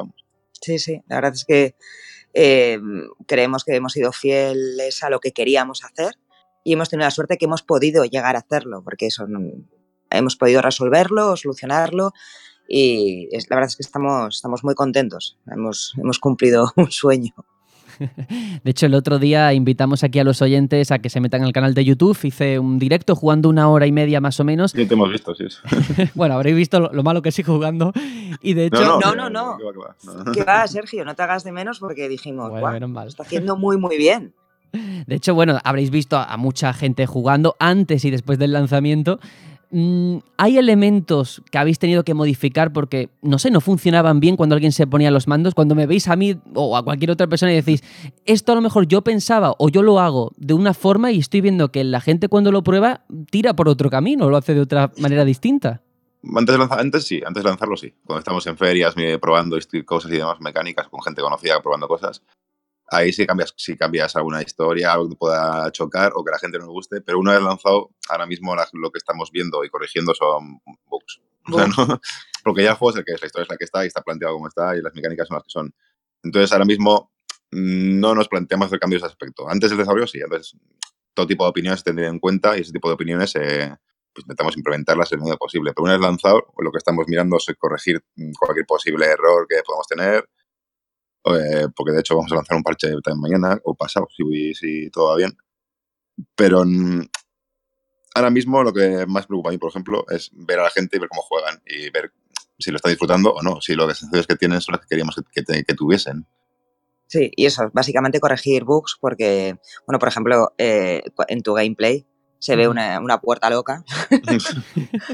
y luego el bug del ojo, que jamás se me había ocurrido en la vida que pudiera pasar. O sea, ni se me había ocurrido abrir la puerta con un ojo, volver a otro ojo y irte de paseo con el ojo.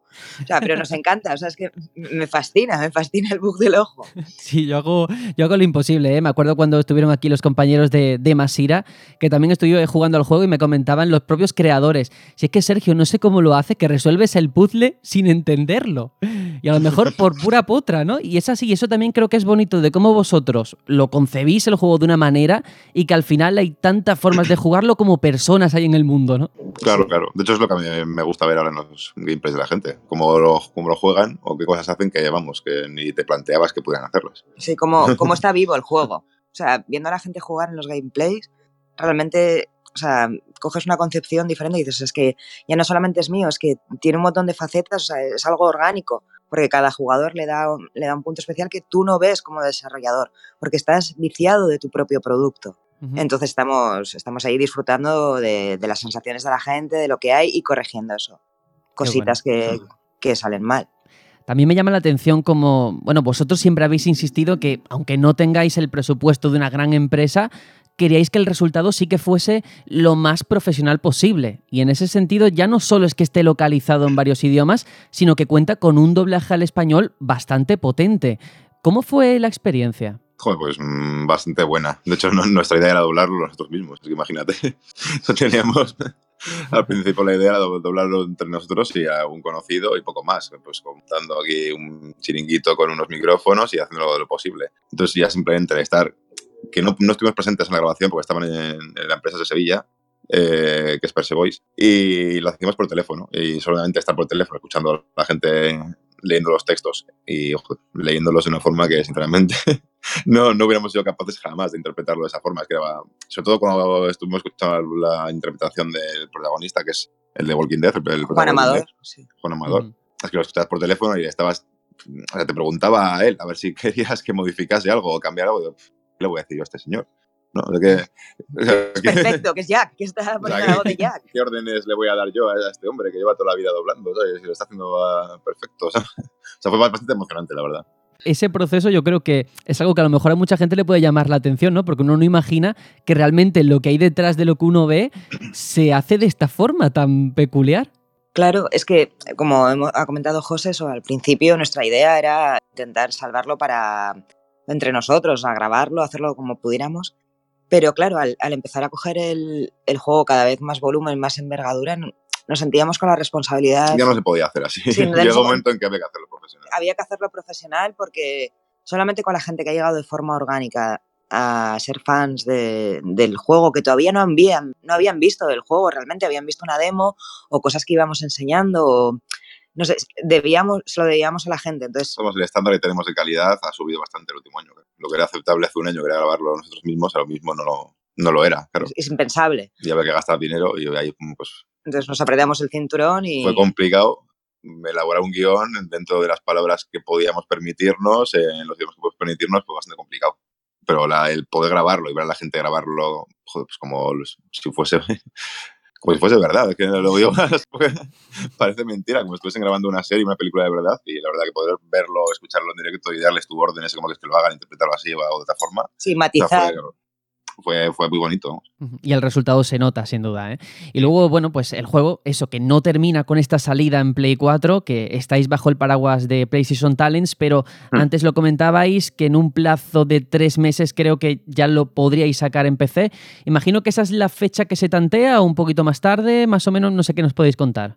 No, en principio sí, solía entre unos tres meses. Eh, pues yo lo. Bueno, igual si puedo ir un poquito más, eh, un par de semanas, pero vamos, en principio van a por los tres meses, sí. Tres, cuatro máximo. O sea, básicamente porque, mm, como quien dice, hay que empezar ya con el port, aunque sea en tres meses que sea el, hmm. lanzamiento en PC. O sea, hay que empezar a trabajar ya porque la tecnología es diferente. Entonces hay cosas que cuando empezamos a desarrollarlo, que pensábamos que iba a ir solo para PC, al, entrar dentro de la iniciativa del Talent y empezarlo a hacer con, con Play, eh, uh, José tuvo que cambiar muchísimas cosas porque funcionan de manera diferente. Entonces ahora va va al revés, hay que empezar a trabajarlo ya. Por eso creemos también somos bastante constantes, sobre todo José, que, que, es un crack, es muy cabezón. Empezará ya para poder tenerlo en el tiempo. Claro, porque imagino que habrá nuevos retos a los que vais a tener que enfrentar en este paso al PC y que bueno, que habrá que ir solventando sobre la marcha. Y durante este tiempo habéis llevado el juego a muchísimas ferias, a eventos. Yo recuerdo la, Madrid Games Week, ahí estuvimos probándolo.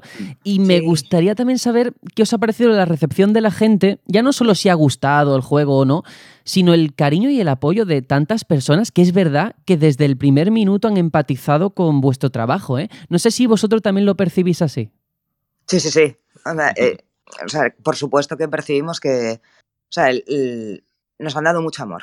A ver cómo lo explico. O sea, sí, mm, es que, por ejemplo, este fin de semana ha venido gente de, desde Valencia, desde Alicante, desde Alicante, desde Barcelona. Desde Barcelona por la fiesta de inauguración que hicimos el viernes. Para la fiesta de lanzamiento. Es como, o sea, alucina bastante. La verdad, el cariño que te da la gente. Personas que han seguido el proyecto, imagino, ¿no? Sí, sí, claro. sí, sí, gente que ha llegado de forma orgánica a, nuestro, a nuestro juego, a, a, nuestro proyecto, que ya empiezas a trabajar ya con ellos una relación de amistad.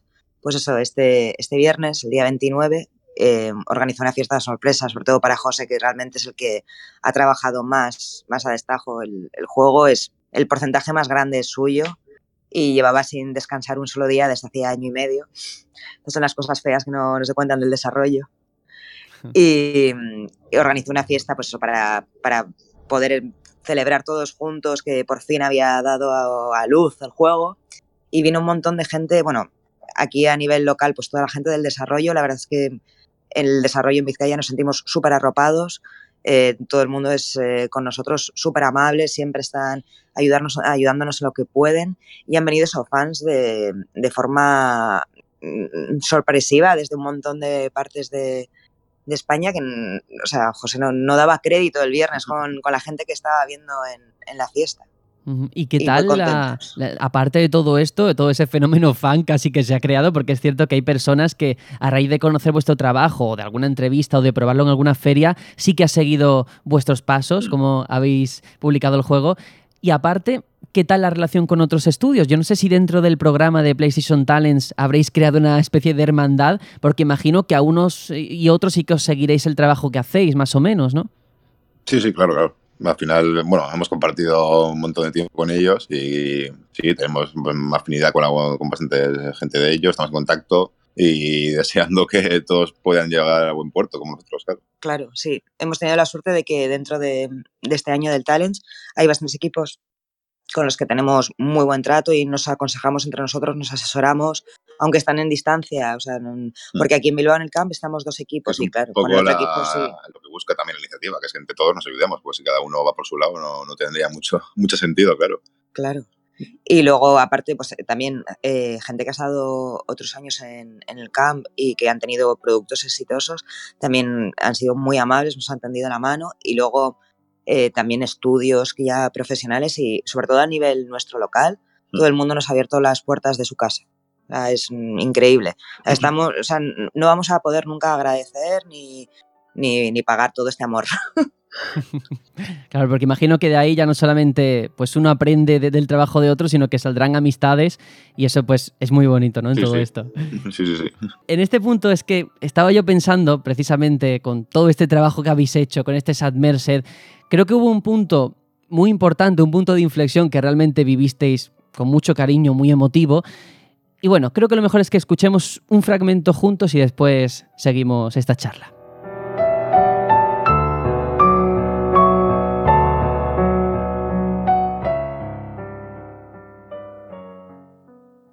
El Final Sirius entrega el premio Titanium al mejor juego vasco, como un impulso para nuestros jóvenes creadores. Los nominados a este premio son...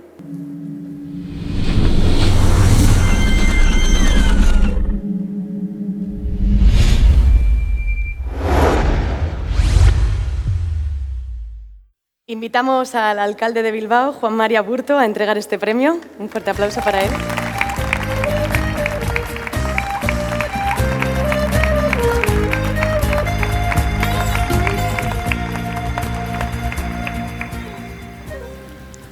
Ganador es Summerseed.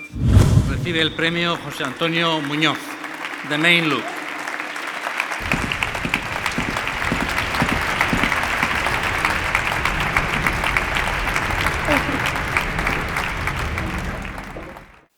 no sé qué decir, nos esperamos. Muchas gracias a todos, gracias a, a nuestras familias, amigos nos han apoyado, a la gente de PlayStation España, a Iker, a, Roberto, a John, que lo vemos mucho.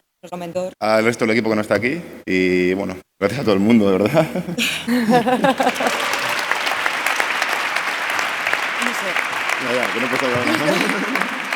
Enhorabuena, de verdad.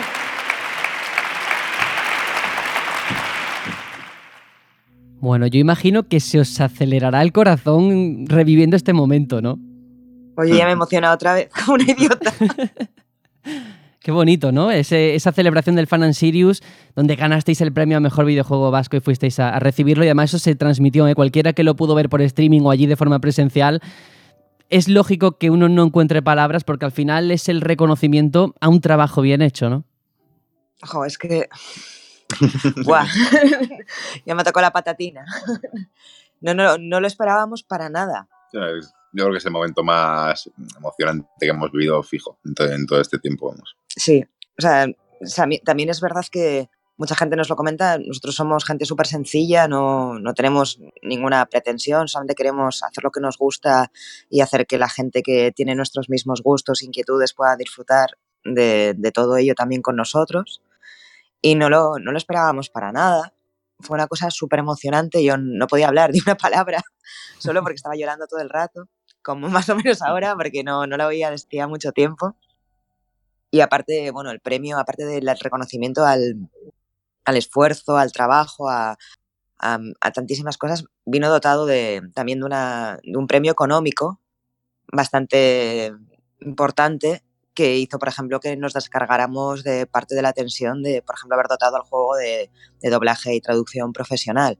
Y fue un desahogo también, es que era todo mezclado, era todo tan emocionante y tan inesperado y fue muy especial, muy especial, la verdad. Mm, llegó en el momento en el que tenía que llegar, ¿no? También. Sí, sí.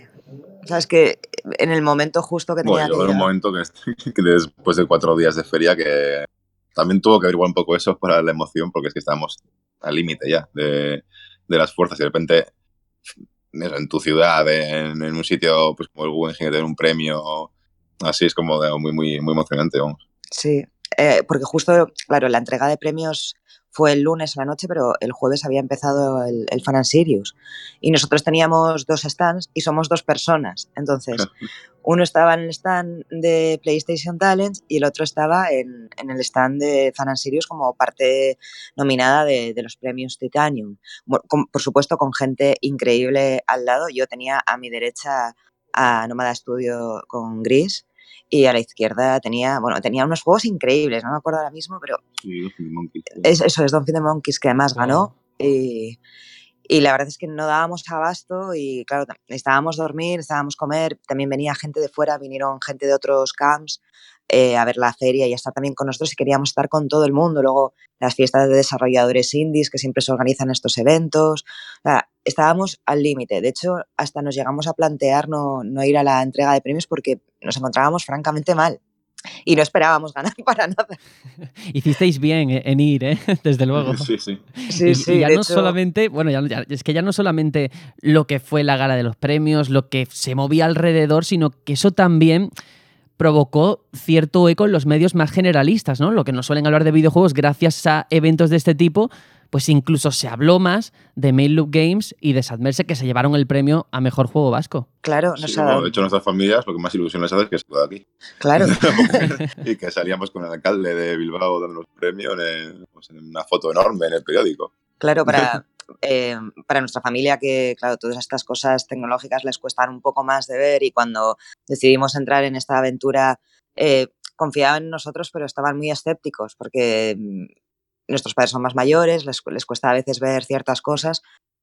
fue una cosa muy emocionante porque se dieron cuenta que, que, no solamente estábamos con, por ejemplo, como decía mi padre, con las maquinitas, sino que había algo más y claro, nos dio un montón de visualización. A nivel local, nos podéis imaginar, porque nos ha pasado de llevar los perros al veterinario y hablarnos el veterinario de que saben que hacemos videojuegos. Qué bonito, madre mía. O que, te, o que te llame para entrevistarte a alguien que ve sus programas de televisión, por ejemplo. Sí, sí, sí.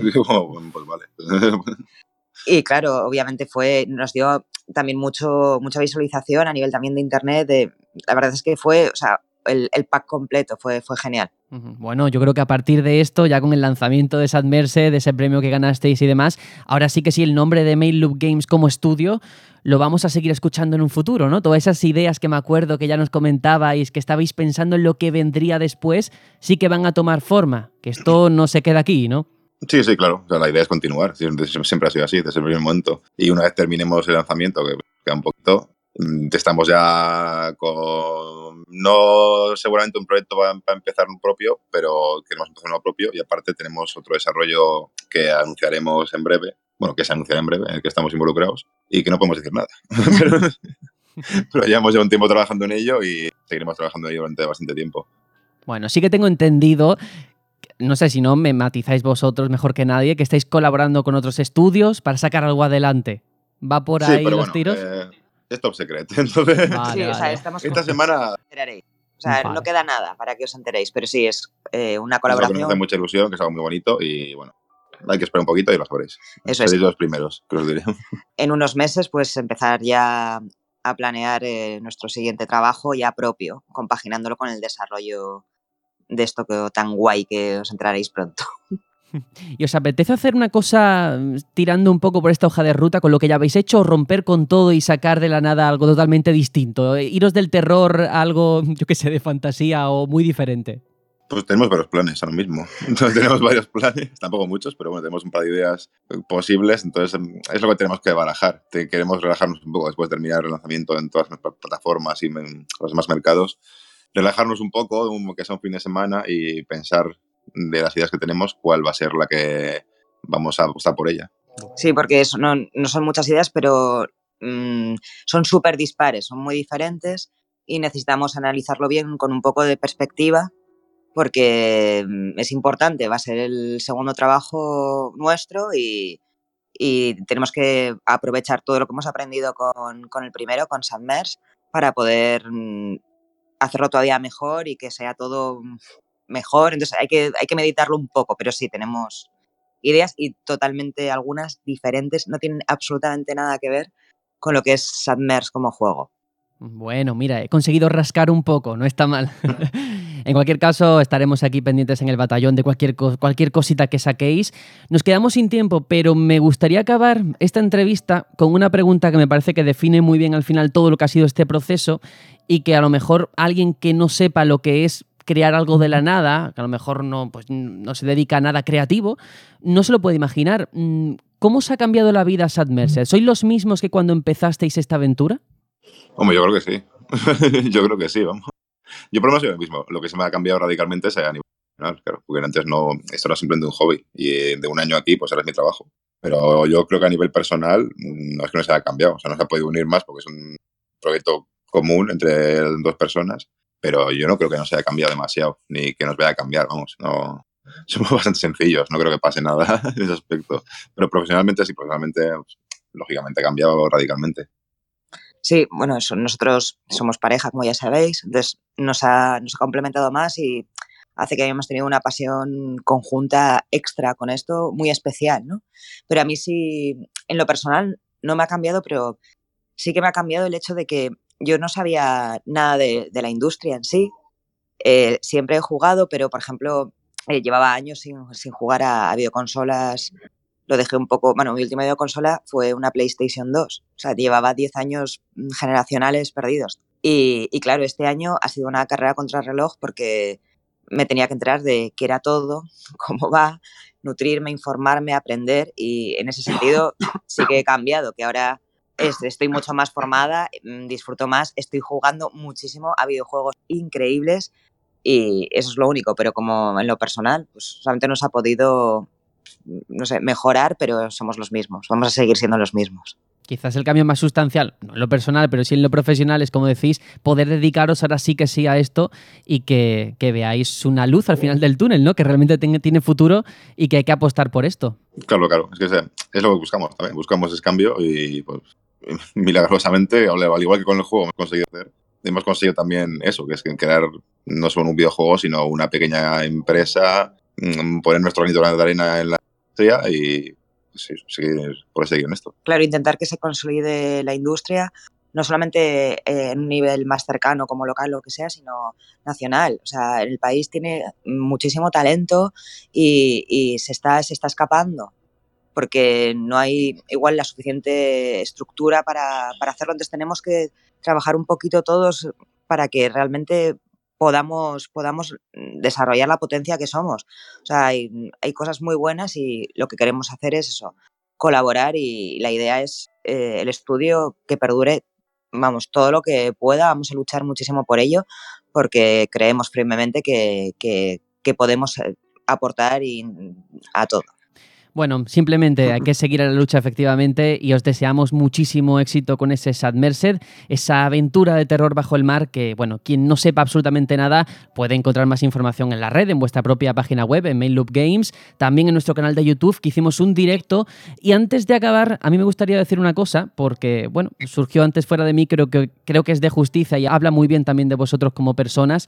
Y es que en ese directo que hicimos sorteamos una clave que de hecho un oyente fue el que nos la facilitó, que con compró el juego y nos la cedió para que se lo llevase otra persona también y así compartir esta experiencia. Y bueno, hubo alguien que no pudo acceder porque el sorteo se llevó de aquella manera y aquí pues eh, José y Yasone antes fuera de micro nos han dicho, mira, os damos otra clave y que esta persona no se quede sin ese juego. Y eso, como digo, habla muy bien de vosotros y seguro que, que este proyecto tan honesto y tan auténtico seguro que tiene su recompensa. Así que de verdad, muchísimas gracias José y Yasone por estar aquí con nosotros. No, a vosotros, a vosotros siempre. A vosotros siempre. Muchísimas gracias, que siempre nos habéis tratado muy bien. Muchísimas gracias, de verdad. Seguiremos eh, todo lo que tenga que ver con este estudio. Nosotros regresamos ahora después de esta pequeña pausa musical.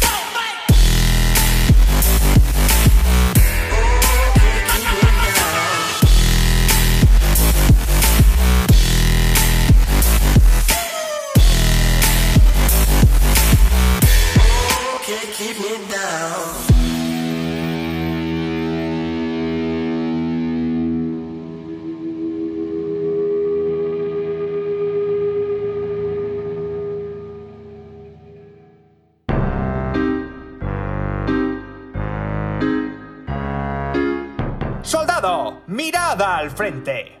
Somos el batallón Pluto.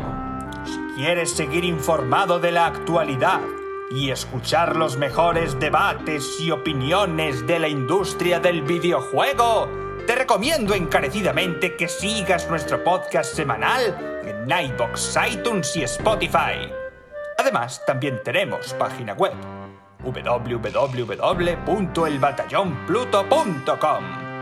Y si no, también puedes seguirnos por redes sociales. Estamos en Twitter, Facebook, YouTube, Twitch y Discord. Y si tienes alguna nota de voz que enviarnos a El Batallón Responde, asegúrate de que no excede los 3 minutos y envíala a info@elbatallonpluto.com. Estaremos encantados de escucharte.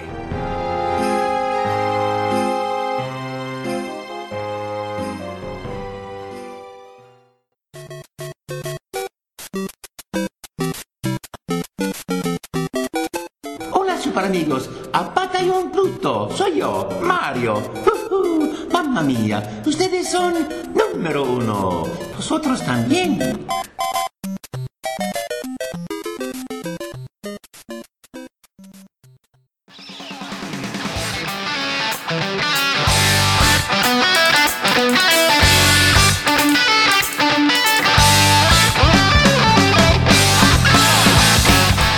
Estamos aquí de regreso en esta sección, en esta que estamos jugando después de ese interludio musical donde hemos escuchado esa canción que suena en el tráiler de Borderland 3, pero ahora toca volver aquí, toca volver al programa para ver a qué han estado jugando mis compañeros. Por la parte de Hitor ya lo sabemos porque además lo hemos comentado en esa introducción del programa, pero quiero específicamente cómo ha sido entrar en ese universo de Sekiro, sobre todo porque al no haberlo tenido el día 1, habrás escuchado muchos comentarios positivos y no tan positivos de gente que a lo mejor algo le ha chirriado o bueno. ¿Cómo ha sido eh, ese meterte en el mundo una vez más de Miyazaki, de esa mente creadora de todo, con este Sekiro? Bueno, primero decir que me hubiese encantado que este que estamos jugando lo hubiese hecho Juanjo. Yo creo que no hay persona hmm, que, más se merezca el hablar primero de, de este título. Pero bueno, las circunstancias son las que son, así que voy a intentar hacerlo lo mejor posible. Eh, como bien dices, no, no pude disfrutarlo en el día de, salida por temas de envíos y tal. Hasta el, lunes no, no, me llegó de la semana siguiente. Y ya le llevo echadas más de 15 horitas al juego. Eh, pero bueno, ya sabemos que este tipo de juegos eh, acostumbran a ser bastante, bastante largos, sus, sus mínimo 40 horas mm, rápidas, no, no, no, no te las quita nadie y ya si te quieres meter más a fondo, pues échale, ¿no? Así que ya digo que me queda muchísima, muchísimo por ver. He intentado, como digo, eh, hacer un poco de media blackout estos días en el que no he podido jugarlo y la gente empezaba a comentar que si era demasiado difícil, que si que si tal, que si cual. Bueno, yo tengo mi propia experiencia que os la voy a comentar ahora y, ya pues valoraréis vosotros. Pero antes de meterme en lo que creo que es el núcleo de, del juego, que es en el sistema de combate, ¿no? Que nos suele traer Front Software en cada iteración de, sus juegos, daros simplemente un matiz de, la historia, de, que en qué punto nos encontramos sin entrar muy a, a, nada, porque no quiero spoilear de nada, aunque ya os estaréis un poco intuyendo que estando Miyazaki detrás, estamos ante una historia que yo creo que vamos a tener que darle un par de vueltas para entenderla completamente, porque sigue apoyándose mucho en, descripción de objetos, no en referencias a, lugares y tal, entonces me queda todavía mucho por ver y aún no comprendo exactamente la totalidad del universo en el que nos encontramos. Pero bueno, eh, en sí nos encontramos en el reino de Ashina, en el Japón feudal, eh, y lo primero que me llama la atención es el nombre de Ashina, ¿no? Ya sabéis, eh, Ash en inglés eh, significa ceniza. No sé si este nombre habrá sido elegido el de, el de Pokémon. El de Pokémon, sí. pues es, ceniza, no sé si lo han escogido aposta el nombre del sitio, porque no sé si realmente este reino existió en su época o es inventado. Pero como digo, es, estamos en el Japón feudal y somos un guerrero shinobi, al que se nos refiere todo el mundo como el lobo. No, no, no nos llaman por nuestro nombre, sino que nos llaman como el lobo. Y nuestro deber como, como shinobi, como guerrero shinobi, es proteger a nuestro amo de, todos los peligros que, haya en, el reino de Ashina, que es un reino que está bastante en estos momentos inestable, en un periodo de, guerras entre clanes y, bueno, el, sitio es bastante peligroso, ¿no? Eh, eso es simplemente lo que os voy a contar de la historia. Ya si queréis descubrir más, pues ya sabéis, a descubrir el mundo de, Sekiro. En cuanto al gameplay, la jugabilidad, tal y cual. Eh, pues al igual que Bloodborne, mm, nos vamos a encontrar con un juego en el que no tenemos clases. Eh, no, no vamos a poder elegir antes del, inicio del juego si queremos ser clérigo, guerrero, mm, piromántico, no, no. Aquí en vez de ser un cazador como en Bloodborne, pues somos un shinobi, como, como, comentaba antes. Eh, también choca bastante porque es un juego bastante diferente. Si Bloodborne era diferente a Dark Souls, yo creo que Sekiro es aún más diferente que, esa diferencia que hay entre Bloodborne y Dark Souls. Eh, y esto lo, puedo asegurar diciendo que, por ejemplo, no hay subida de niveles, no hay subida de atributos, como, como, acostumbrábamos a ver en los Soulsborne, sino que aquí vamos a tener un árbol de habilidades, tanto activas como pasivas. Las activas vamos a poder activar solamente una de las que tengamos en, un momento, y las pasivas, pues digamos que se nos van acumulando, ya las, las, las canjeamos y ya son para nosotros siempre. Entonces ahí es donde verdaderamente gastamos nuestros puntos de experiencia. Nosotros vamos derrotando enemigos, vamos eh, ganando experiencia y cuando ya hemos cumplido toda la barra de experiencia nos dan un punto que podemos gastar en ese, en ese árbol de habilidades. Otra diferencia bastante fundamental en cuanto a Dark Souls y Bloodborne y Sekiro es que aquí al morir eh, no dejamos eh, las almas, por llevarnos de alguna manera el dinero, en el sitio y tenemos que ir a recogerlas y si no las perdemos. No, no. Aquí directamente cuando morimos, perdemos tanto la mitad del dinero que llevemos como los puntos de experiencia que tengamos en ese momento. Quiere decir, si tenemos 400 puntos de experiencia, pues nos baja a 200. Y no hay opción a recuperarlo. Eh, a menos que tengamos algo de suerte, ya que contamos con un porcentaje de algo que se llama ayuda invisible, que puede que anule esa penalización. No siempre pasa, es un porcentaje, es algo aleatorio, pero bueno, puede ser que alguna vez muramos y mm, ni nos quiten eh, la mitad del dinero que tenemos esa, ni esos puntos de experiencia. Ese porcentaje eh, va a ir, de, esa ayuda invisible, nos va a ir eh, bajando si morimos mucho. ¿Vale? creo que está en torno, el valor inicial creo que es un 30% de porcentaje eh, y nos va a ir bajando a medida que vamos muriendo, pues va reduciéndose. Pero también vamos a poder restaurarlo a su valor inicial. No os voy a decir cómo, porque ya eso entraría en parte de spoiler, hay algo de conexión con la historia. Así que bueno, pero que sepáis que, no es todo tan, tan terrible, ¿no? Pero bueno.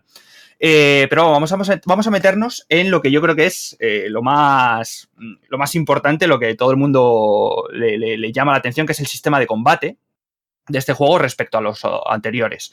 Y es que cambia, cambia bastante. Yo, a mi parecer, yo creo que aquí le han dado una vuelta de tuerca bastante más grande de la que se le dio a, a Bloodborne respecto a Dark Souls. Aquí no tenemos barra de estamina, ¿vale? No existe. Entonces podamos a poder correr, vamos a poder esquivar, vamos a poder golpear sin ningún tipo de límites. Además de la novedad de poder hacer saltos, que aquí no, lo teníamos en anteriores entregas. Esto puede decir, la gente, ah, bueno, pues entonces eh, sin estamina, esto se vuelve mucho más, más sencillo. Pues no, no, tenemos un nuevo vecino en la ciudad. Os quiero presentar a la barra de postura. Es una, uh. es una nueva, una, nueva eh, mecánica dentro de este sistema de combate. Y para que se me entienda un poco mejor, esta barra de postura viene a ser como una especie de medidor de equilibrio, ¿vale? Del personaje. Si se nos llena, eh, a base de que bloqueemos eh, ataques y tal, mm, pues nos vamos a quedar estuneados. Entonces nos van a poder hacer mucho daño. Esta barra de postura ya no es solamente nuestra, también la tiene el enemigo. Entonces, cuando, cuando su barra de postura esté a tope, se nos va a iluminar como una especie de punto rojo y ahí vamos a poder asestarle un golpe mortal, en el que vamos a derrotar al, enemigo al instante, eh, sea el enemigo que sea, excepto a los, a los bosses, que digamos que van a tener como... Bueno, hay bosses que tendrán solamente una barra, pero a, lo mejor habrá bosses que tengan dos o incluso no sé si alguno tendrá tres, no, no he llegado a ese punto. Pero digamos que mm, eh, cuando eh, a los bosses no puedes matarlos eh, bajándole la salud al mínimo, sino que tienes que asestarle ese golpe mortal. hay un detalle muy importante dentro de esta barra de postura, ya digo, tiene más profundidad de la que parece, y es que cuando estás un tiempo sin atacar a, estos enemigos, esa barra de postura va menguando.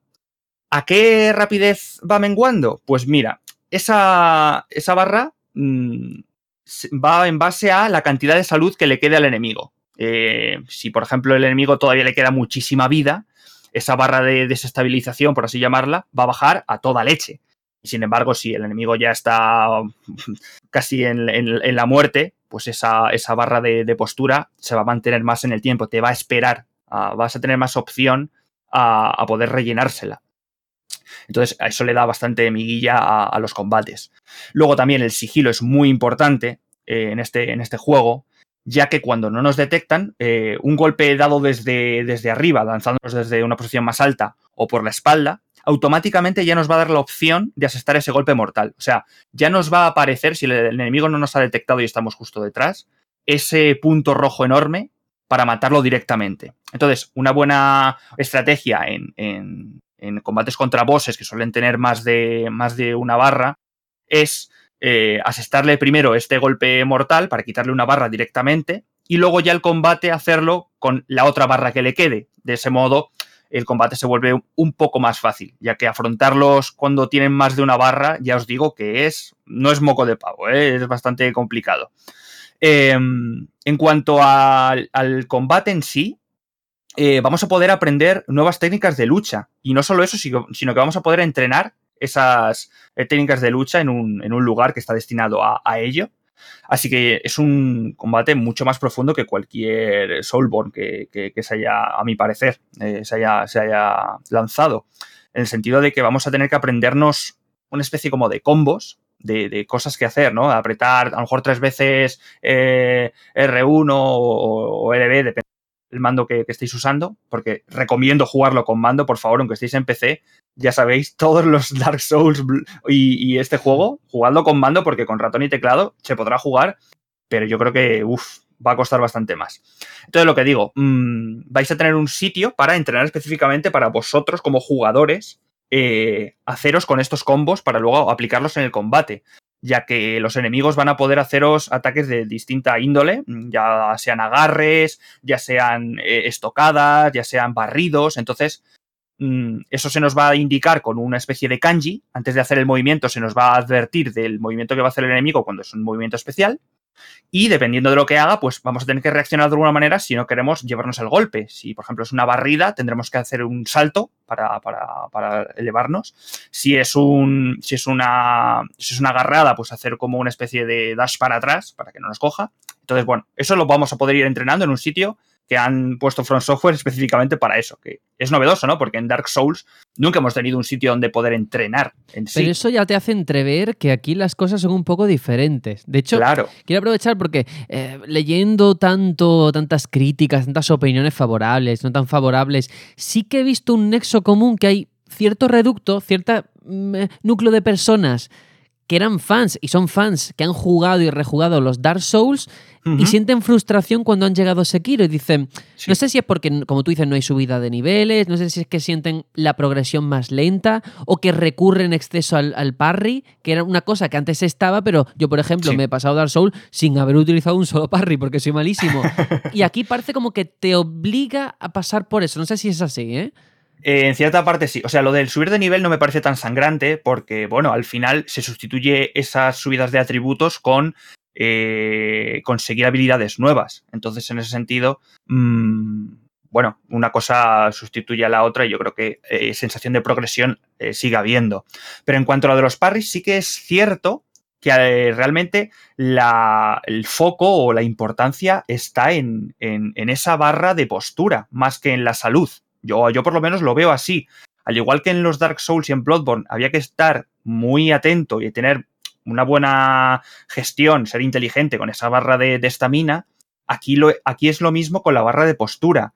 Em, en, el sentido de que yo creo que la, gente a lo mejor que venga de, de, Bloodborne o de Dark Souls tiene asimilados unas mecánicas de combate, de, en el sentido de, a lo mejor Bloodborne vienes con unas mecánicas de ser muy valiente, muy osado, de, atacar, de ir, muy para adelante, y en, Dark Souls, de ir más con paciencia a la defensiva y tal.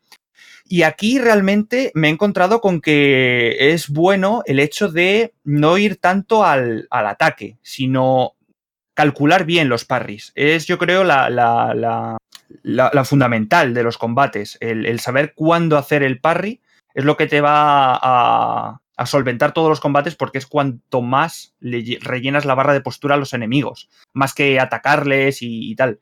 Entonces sí que es otro cambio de enfoque al que hay que habituarse. Eso, eso no hay ninguna duda en ello. Mm, luego también, pues eso, como comentas, aquí se premia más la paciencia, por supuesto, que en Bloodborne y que en Dark Souls imagino que también por aquello de el gancho, la verticalidad, el sigilo, es decir, que em, aunque es cierto, imagino eso, esa crítica que habla de que el parry tienes que dominarlo, vale, pero que hay más de una forma quizás de pasar ciertos tramos, ¿no? Tirando del sigilo o tirando... Eso es. Vale. Efectivamente, vamos a tener zonas donde vamos a poder ocultarnos en la hierba o vamos a poder eh, caminar pegados eh, a, una pared, ¿no? Para cornisa y cuando llegamos al final mirar, ¿no? Qué, qué, sucede en el pasillo siguiente, ¿no? En ese sentido, pues cambia un poco también lo que es el, diseño de niveles, ¿no? También refuerza ese concepto del sigilo en, cuanto a los tramos entre boss y entre jefe y jefe, ¿no? Eh, luego también no, se me, no quiero que se me pase eh, el tema de la prótesis, ¿no? Eh, la famosa prótesis del protagonista, que para mí viene siendo como el sustituto de las armas con truco de Bloodborne, ¿vale? Porque vamos a poder implantarnos herramientas nuevas a medida que avanza la aventura. Y en esta nueva prótesis vamos a poder llevar incluso tres eh, herramientas a la vez, incluso vamos a poder mejorarlas. Y bueno, entre ellas, no quiero tampoco meterme muy a saco, pero nos va a servir para, para ciertas situaciones, ¿no? Por ejemplo, vamos a tener un hacha, una especie como de hacha, que nos va a permitir enfrentarnos a enemigos con escudo. De manera que usando esta herramienta vamos a poder reventárselo y poder luchar contra, contra estos enemigos, ¿no? Y en, y de esta situación, pues un montón más que vamos a ir, ir viendo. Pero bueno, no todo van a ser diferencias, eso también lo quiero dejar claro. Y hay cosas que siguen la estela de Dark Souls, ¿vale? Eh, hay otras referencias que, vamos, no pueden perderse. Las hogueras ya no son hogueras, eh, es una suerte de, hogueras que se llaman ídolos del escultor, ¿vale? En la que vamos a poder viajar rápido desde el inicio, algo que ya mm, se hereda desde Dark Souls 2 para, para adelante. Eh, vamos a contar, de hecho, con un objeto que hace las veces del hueso de regreso, que era el, objeto que en Dark Souls nos regresaba a las hogueras. Y vamos a poder usarlo en cualquier momento, ya que tiene usos infinitos y no hay penalización de, usarlo. Entonces, ahí en ese sentido nos dan la libertad para en cualquier momento volver a una de estos, uno de estos ídolos, ¿no? Eh, los frascos de estos aquí es un objeto que se llaman calabazas curativas, pero son, más o menos tienen la misma, la misma finalidad. Y luego también vamos a encontrarnos, como en Dark Souls, con estados alterados. Vamos a tener eh, eh, veneno, quemaduras. La diferencia aquí es que si se nos llena la barra de este estado, no nos va a desaparecer con el tiempo, como ha pasado con Dark Souls. Aquí vamos a tener que ponerle remedio o nos va a acabar matando. Vamos a tener que, pues, aplicarnos algún objeto o descansar en alguno de estos ídolos, porque ya digo, si no, la quemadura que tengamos o el veneno que el envenenamiento nos va a matar. y luego también hay un estado que es el de terror, que viene a ser el, sustituto de la maldición en, Dark Souls, ¿no? Y bueno, para terminar, simplemente decir que yo lo estoy jugando en, español, en castellano. el juego está disponible en un montón de idiomas, tanto para textos como para voces. De hecho, eh, por defecto viene en japonés. Pero bueno, a mí me gusta jugar las cosas en, mi, en mi, lenguaje, en mi idioma, dándole pues el protagonismo que merece también a nuestros actores de doblaje. Y yo creo que tiene un doblaje muy bueno. ¿eh? Yo Mm, sí que es verdad que soy defensor de que Dark Souls en inglés es una auténtica pasada como, están hechas las, voces. Eh, en Bloodborne me encantó como estaba doblado al castellano y aquí yo creo que repite el mismo nivel de calidad. Bueno, seguiremos hablando de Sekiro porque en la semana que viene, que imagino que ya estará Juanjo, también lo traerá. Vamos, lo doy casi por hecho, ¿eh? No le he preguntado, pero.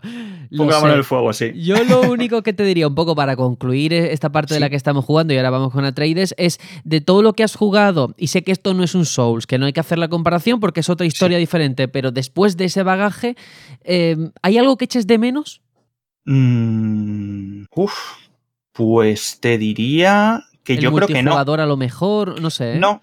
No, no, no. De hecho, he pensado en eso cuando me lo has preguntado en lo primero y he dicho, mm, no, es que no. Yo creo que el juego está pensado para disfrutarlo eh, individualmente y, no, no lo echo de menos. También te digo, por imaginar, meterle un cooperativo en un futuro parche, quién sabe, ¿no? Pero también eh, date cuenta que en Dark Souls el cooperativo estaba imbuido en la historia, tenía un porqué, ¿no? Eh, se producían esas invasiones y tal eh, dentro del lore.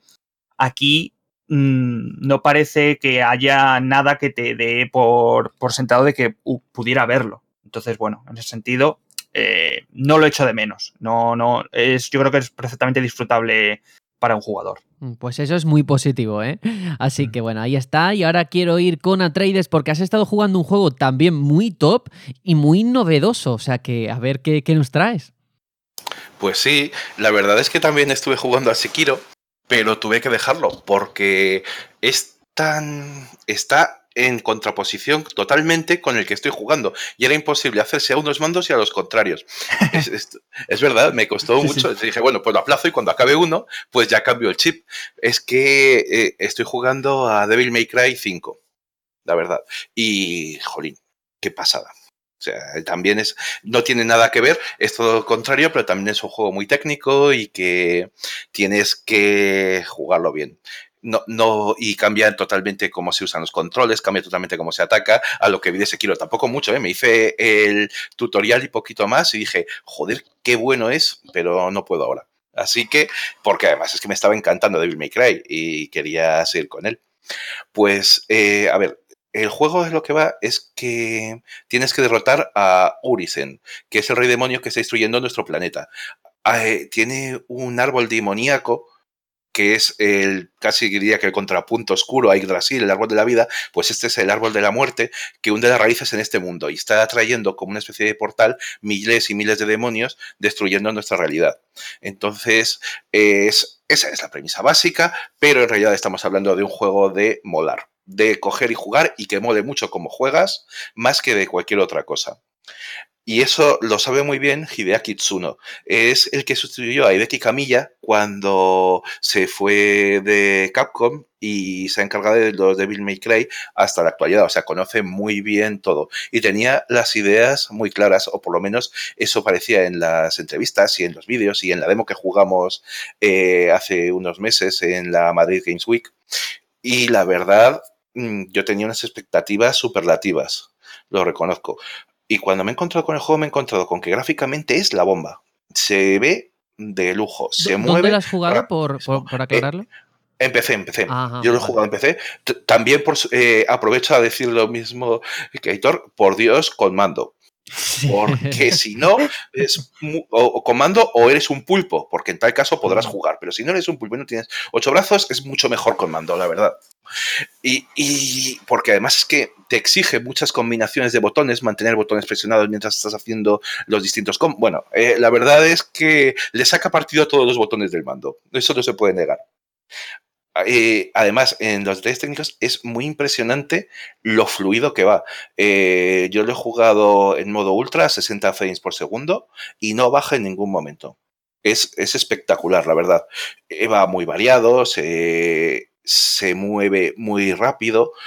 Es, además vas ganando velocidad tú conforme vas mejorando habilidades y tiene una enorme variedad de enemigos. Tienes desde pterodáctilos, demoníacos, tienes moscas gigantes, con un aspecto muy raro. La verdad es que son más divertidas que otra cosa, son muy fáciles de matar, son de los primeros enemigos que te salen, pero el aspecto es peculiar. Tienes representaciones de la muerte con guadañas que te van persiguiendo, tienes fantasmas voladores, bichos parecidos a los slickers de, de Resident Evil, porque, bueno, yo creo que eso es un pequeño homenaje, y los jefes son inmensos, pero inmensos, de eso que tienes que ir trepando por ellos para poder cargártelos como si estuvieses en Shadow of the Colossus, la verdad. Están muy, muy bien hechos, con mucha variedad. Y hay una cosa que me ha gustado mucho y es que eh, han traído a los personajes, a, tanto a Nero como a Dante y han repartido protagonismo. Y además han creado un personaje nuevo que es V.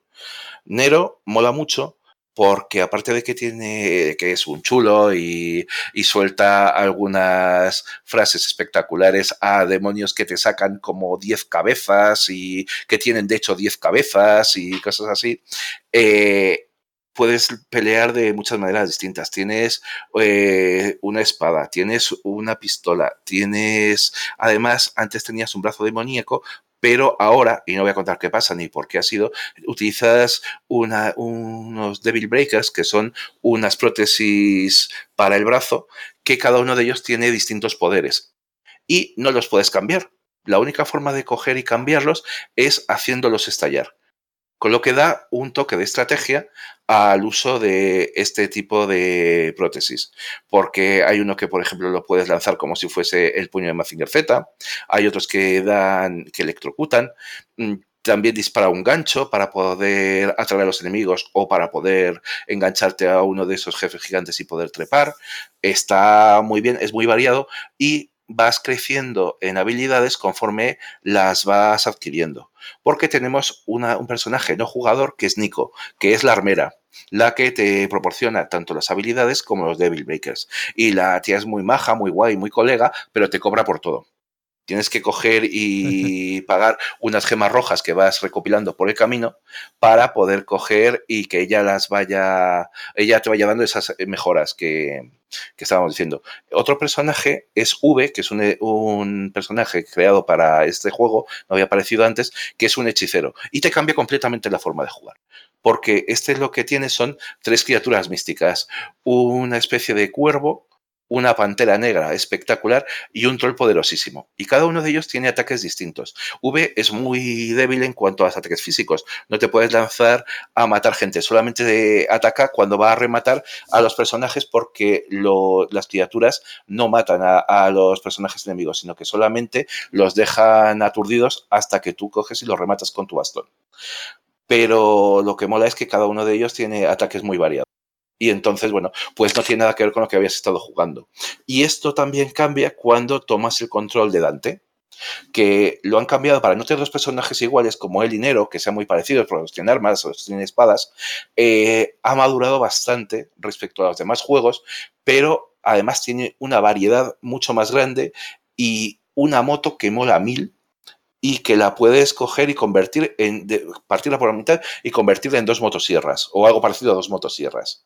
En fin, también cambia completamente la forma de jugar. Con lo cual, eh, bueno, ya he dicho varias veces, eh, es un juego de molar. Busca jugar lo mejor posible, conseguir una calificación de ese. Además, no son muy largos cada uno de esos tramos para que también puedas jugar partidas cortas o partidas largas. Eso está muy bien. Pero ah, también para que lo puedas repetir si quieres mejorar, porque esto es un hack and slash. Es decir, eh, depende mucho no solamente de acabar con los enemigos, porque de hecho morir es complicado, o sea, puedes morir. Pero si juegas medianamente bien, mm, no tienes por qué morir demasiado.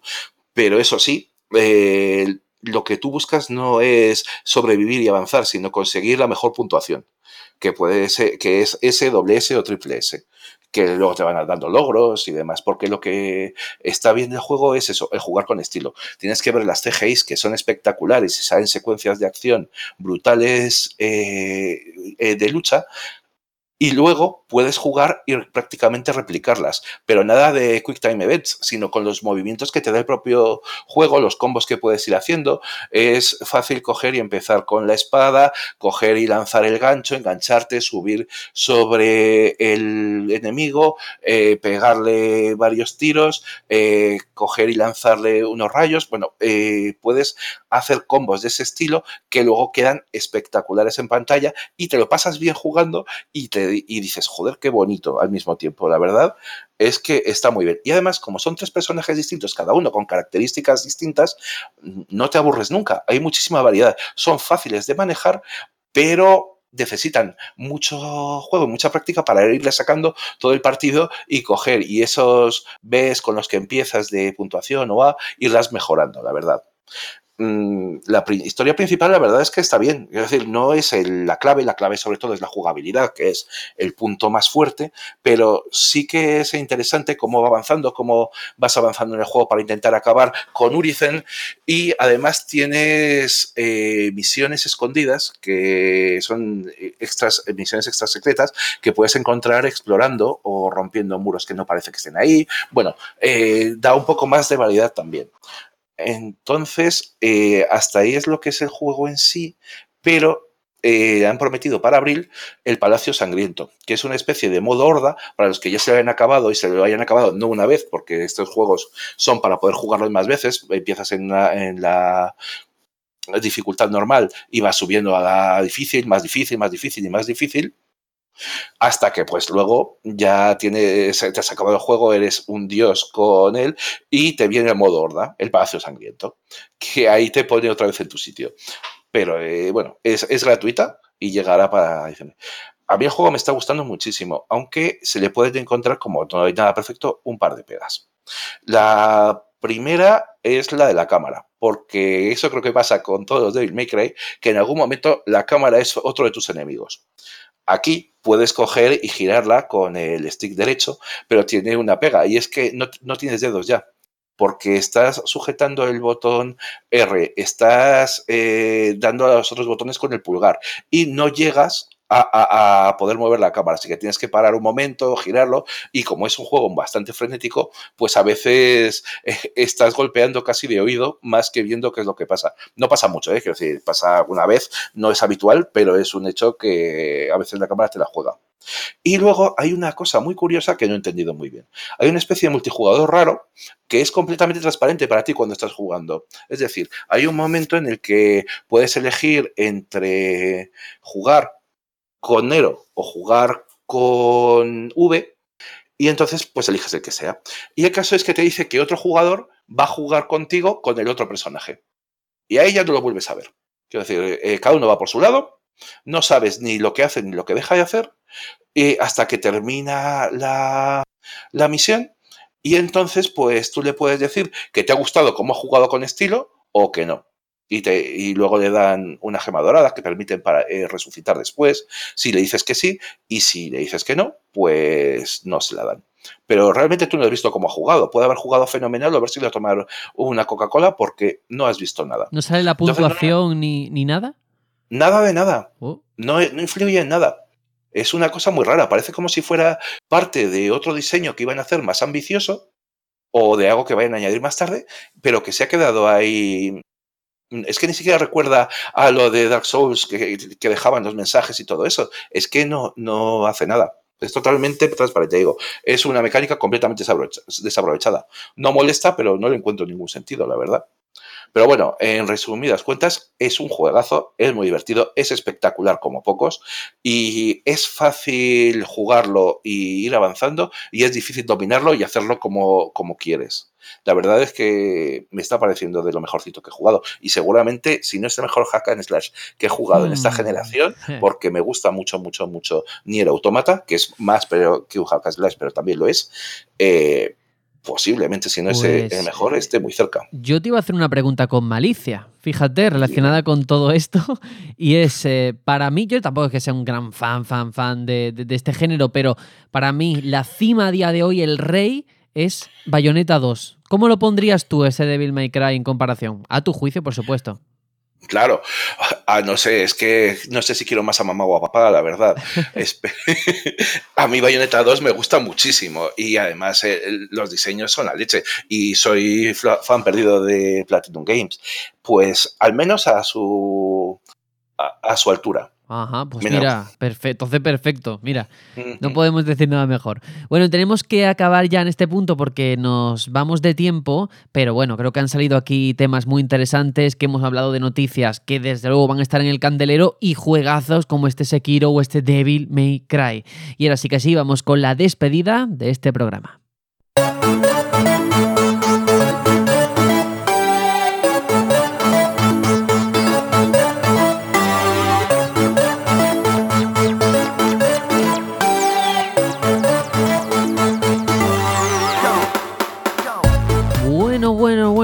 Y otro programa que llega a su fin, otra semana que tenemos que concluir. Y Aitor, por tu parte, pues eso, simplemente decirte adiós y que nos veremos pues el próximo jueves. Muy bien, pues acabo con, gran sabor de boca este, este programa. Empezamos muy bien abril, yo creo que ha quedado bastante chulo. Como dices, hemos traído dos grandes juegazos y las noticias han estado bastante bien, aparte de la entrevista, así que yo creo que vamos, en bandeja de plata los oyentes. Eso es, ya nos están preguntando cuál va a ser el próximo informe de misión, pero ah, amigo. tendrán que esperar, lo único que puedo decir. Y nada, traders igual que nos despedimos hasta la próxima semana. Pues muchas gracias, la verdad es que estoy con Anaitor, ha sido un programa estupendo, me lo he pasado muy bien y nos vemos en el siguiente. Eso es. Y nada, yo soy Sergio y espero que la semana que viene estemos todos al completo, que aquí todo el mundo va cayendo, que si enfermedades, que si trabajo, que si cosas.